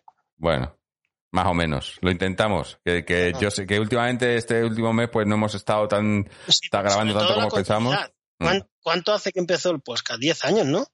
10, 11 años, sí, me parece. 2000, 2010. No me acuerdo ahora. 2010 creo que fue. No lo Por cuento. que Es que la continuidad, lo más importante es la continuidad de algo. Mm. Porque las cosas empiezan con mucha ilusión, A ver, pero yo es que difícilmente- yo, yo soy de Madrid, pero pero mi padre era de Zaragoza, soy medio maño, entonces yo soy muy cabezón. Ya lo veo, ¿eh? Soy muy cabezón para estas cosas. Y yo si lo hago, lo hago y hasta, en fin. Hay que hacerlo así. Que hay hacerlo cuántos- así. ¿Cuántos podcasts llevamos? Este será Este es el qué sé. 691. Por eso que. que 691. dentro de poco- Yo lo pensaba el otro día, digo, joder, imagínate ahora que viene alguien, no de esto, dice, "Ve- venga, voy a escucharme los podcasts. Eh, Los digo, 600. pues te puedes tirar dos años escuchando podcasts sin parar. Sí, sí, porque pues antes cuando estaba Moji y toda esta gente había días que nos tirábamos aquí tres horas. Bueno, ya llevamos dos horas. llevamos dos horas y pico, dos horas y media, ¿eh? Sí, y eso que pero estamos los dos solos. Mucha gente aquí que hacía ahí ¡fua! podcasts eternos, ¿no? Sí, mira, Skywalker dice, yo llevo ocho años escuchándonos. Eh, algún programa de Jorge solo he escuchado, ¿eh? Sí, sí, alguno he grabado que no, al final no puedo, horas intempestivas, no podía venir nadie, y yo aquí hablando solo con mis monólogos. Sí, o audios que te mandábamos o cosas de Sí, esas. sí. Bueno, Sí, Es una aventura. mérito, pero somos una familia también. ¿Ves? Esto es lo que tiene el, el, el Atleti, ¿no? Que pese a que el fútbol moderno y tal, pero somos una familia y aquí, y ahora con, con todo el tema este de, de, de hacerlo en directo con Twitch y, y YouTube, a mí me, me gusta mucho por eso, porque Sí, es como que tenemos aquí y hablamos, eh, es una charla del Atleti, ¿no? Que es lo que, lo- pues eso es lo que nos gusta, hablar del Atleti, ¿no? Sin, y, si- y sin cortarnos, ¿no? Aquí lo que... Sí, como si estuviéramos en un bar. En un bar, sí, o, o en un campo de fútbol, que ahora ya es casi más complicado estar en un campo de fútbol que en un bar. ¿Eh? En el bar puedes, al campo no. Por eso, por eso. En el Eh, bar no te contagias. no, no. Bueno, no sé. Yo no lo entiendo mucho, pero. eh, En fin. que no eh, entienda. sí, vamos a, a ir cerrando ya esto, yo creo, porque ya dos, hor- dos horas y media ya va siendo, no, se nos va haciendo Sí, tarde. Tengo al gato que me mira mal y todo, macho. Sí, el gato, eso, el gato malnutrido, porque como no gana el Atleti, ¿no? No pierde, pero no gana Bueno, sí. tampoco, ¿no? Pero llevamos muchos meses sin perder, ¿no? En Sí, Liga. pero tampoco ganamos. Yo pensaba que cuando ganaba era cuando le dabas. es- le, le tienes No, ahí a. Ha bajado un poco de peso para recuperar. En fin. Hay que adelgazar también. Sí, bueno, también. Ahora con, con, con todo el confinamiento, ¿no? Eh, hay que hacer ejercicio o estar, o estar, o cuidarse la dieta. Eh, pues nada, gente. Yo creo que nos vamos a, nos vamos a ir yendo. Eh, como hemos dicho, tenemos ese, ese primer partido de liga la semana que viene, el, el domingo a, la- a las 4. Así que bueno, no sé, las 4 es que, fu, eso me, eh, me viene, me viene a mí el horario este de los chinos, las 4, ¿Qué hora, qué hora es tuya? pues son la- a la, a medianoche. No, pues igual sí, igual. partido a, la- A las 12, a las 12 de la noche. No, pues igual sí no grabamos, tienes, Es trasnochar. grabamos después del partido, ¿no? Como solemos hacer. A las 2 de la mañana tuya. Sí, bueno, eh, ¿qué le voy a hacer? Si no grabo a las siempre 2, vas a- ahora grabo- hoy, hoy hemos empezado a las 6 de la mañana. Si yo no, yo, yo no tengo vida ya. Yo la, mi Ya, vida no. ya la he, la, la he, la he usado ya. Ya, esto ya no es mi vida. Eh, esto es el podcast y lo que sea. Eh, pero no, sí, estaremos, me imagino que estaremos aquí después del partido o un poquito más tarde. Eh, a ver, a ver si se, a ver si se nos da bien y a ver si ha habido alguna novedad, alguna, no, no sé. Porque, porque si no, la, la cosa pinta, no pinta mal, pero tampoco pinta bien. Pinta muy rara, pinta rara. Eh, Pinta y poco ilusionante, vamos. sí, sí, totalmente. Luego ya cuando... Es que además la ilusión... Fútbol sin público. Pero, pero eso, fichajes, poco ilusionante, no, raro no porque, no porque no haya habido fichaje, sino porque, porque es que a- a- hemos terminado hace, hace poco de, de esa Champions que nos ha dejado tan desilusionados y, y no hemos, no hemos visto nada. No ha habido pretemporada, no, no ha habido, Si es que es no, todo muy raro. no ha salido nadie a decir nada, na- nadie habla, nadie dice nada, ¿no? Es como que está Sí, todo, es, no sé. es como decir, mira, juega la Leti el domingo que viene y es como- Sí, sí, no, y no tenemos, no, no. Es más, yo, miraba el otro día y pensaba que era, no sé por qué la- el- el- esta semana pensaba que, que era este fin de semana el partido. si pensaba, tú decías antes que se había jugado al Barça. Claro, es que no me entero, es Sí, que, es que además eso que te- te- estoy un poco perdido, digo, pero estamos en septiembre, eh, eh, no sé, eh, mi, mi final de septiembre. Es, es un poco, Sí, antes los meses de agosto veías los torneos de verano, ya te iban metiendo claro, claro. ahí en la dinámica del equipo. Veías, joder, jugabas el Teresa Herrera, el Carranza, tal. ah, Pues este fichaje es bueno, el otro no sé qué. Pues no ha habido ni fichaje, ni partidos de pretemporada. No hemos tenido Bueno, ni, sí, ni- ni- van a no le hemos podido meter siete, siete goles al trampa ni nada, ¿no? Esto ya no, ya no es lo que era, ¿no? Ya no es lo que era. No, no. Ese, ese partido 7-3, sí. Joder, ¿Cómo cambió lo otro? No lo podemos. Mira, igual, igual me lo pongo luego esta semana así para, para, pues para ilusionarme un poquito, ¿no? Aunque no tiene nada que ver. Yo no lo vi en, yo Pero no bueno. vi en directo. Eh, digo, no tiene nada que ver, pero te lo pones y al fin y al cabo va a ser la misma plantilla. O sea, que como si hubieran jugado este verano, porque no ha cambiado nada. Sí. Y el Madrid poco también, o sea. Sí, sí, están los mismos, así que te lo puedes poner y pensar que es de esta temporada. Eh, bueno, vamos a dejarlo ya porque ya dos horas y media, yo creo que, que hemos cumplido, hemos hecho nuestro pequeño homenaje eh, a, Luis y un poco de historia para, para repasar, porque ya digo que siempre nos, a mí me gusta mucho hacer estos episodios y me fastidia que muchas veces no los hacemos porque se nos, se nos, se nos mezclan cosas, se nos pasa el tiempo y no podemos hacerlos. Eh, pero siempre mi objetivo es hacer alguno, sobre todo eso, en, en, en verano, entre temporada, y, entre temporada y temporada, eh, tocar un poco de estos temas. Y, y además que siempre es un placer tenerte por aquí, Fernando. A ver a si, a ver si repite más a menudo, a ver si ahora, si nos, Sí, si es nos que animamos muchos un partidos poco. no los veo. Ya, ya. Que la- te lo digo de verdad, es que muchos partidos no los veo por, Mm. por el tema del socios y luego que, que es que me cuesta ver un partido sin público, macho. Es que me tengo que obligar y digo, joder, es que tampoco me voy a obligar a ver un partido. Mm. Es que no me motivan los partidos sin público. Es, y hasta el tenis que me gusta ayer, ayer vi el partido de Nadal y es que sin público parece otra cosa, no sé. No es lo mismo, no. No.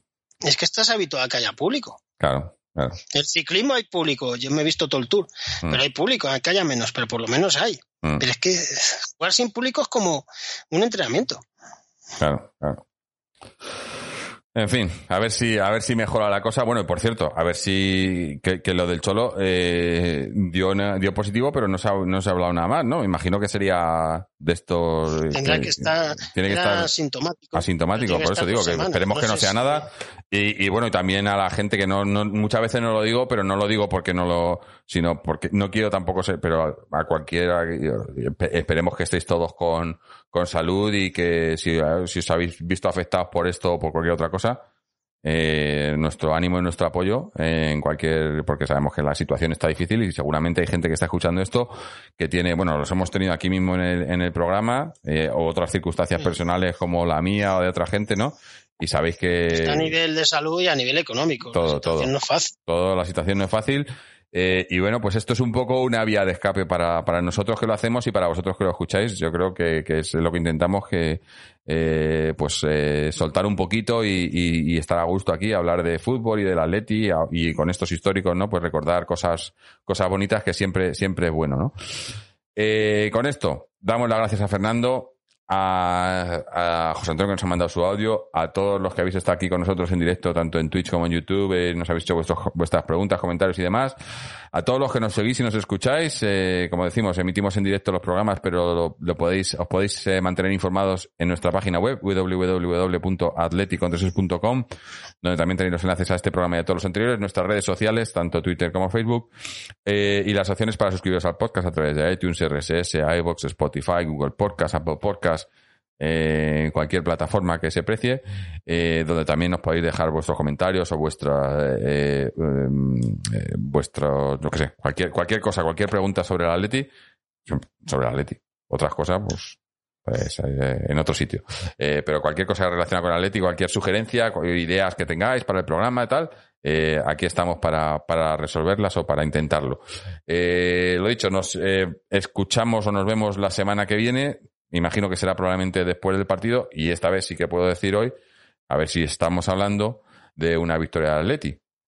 Así que hasta entonces, y como siempre, Aleti.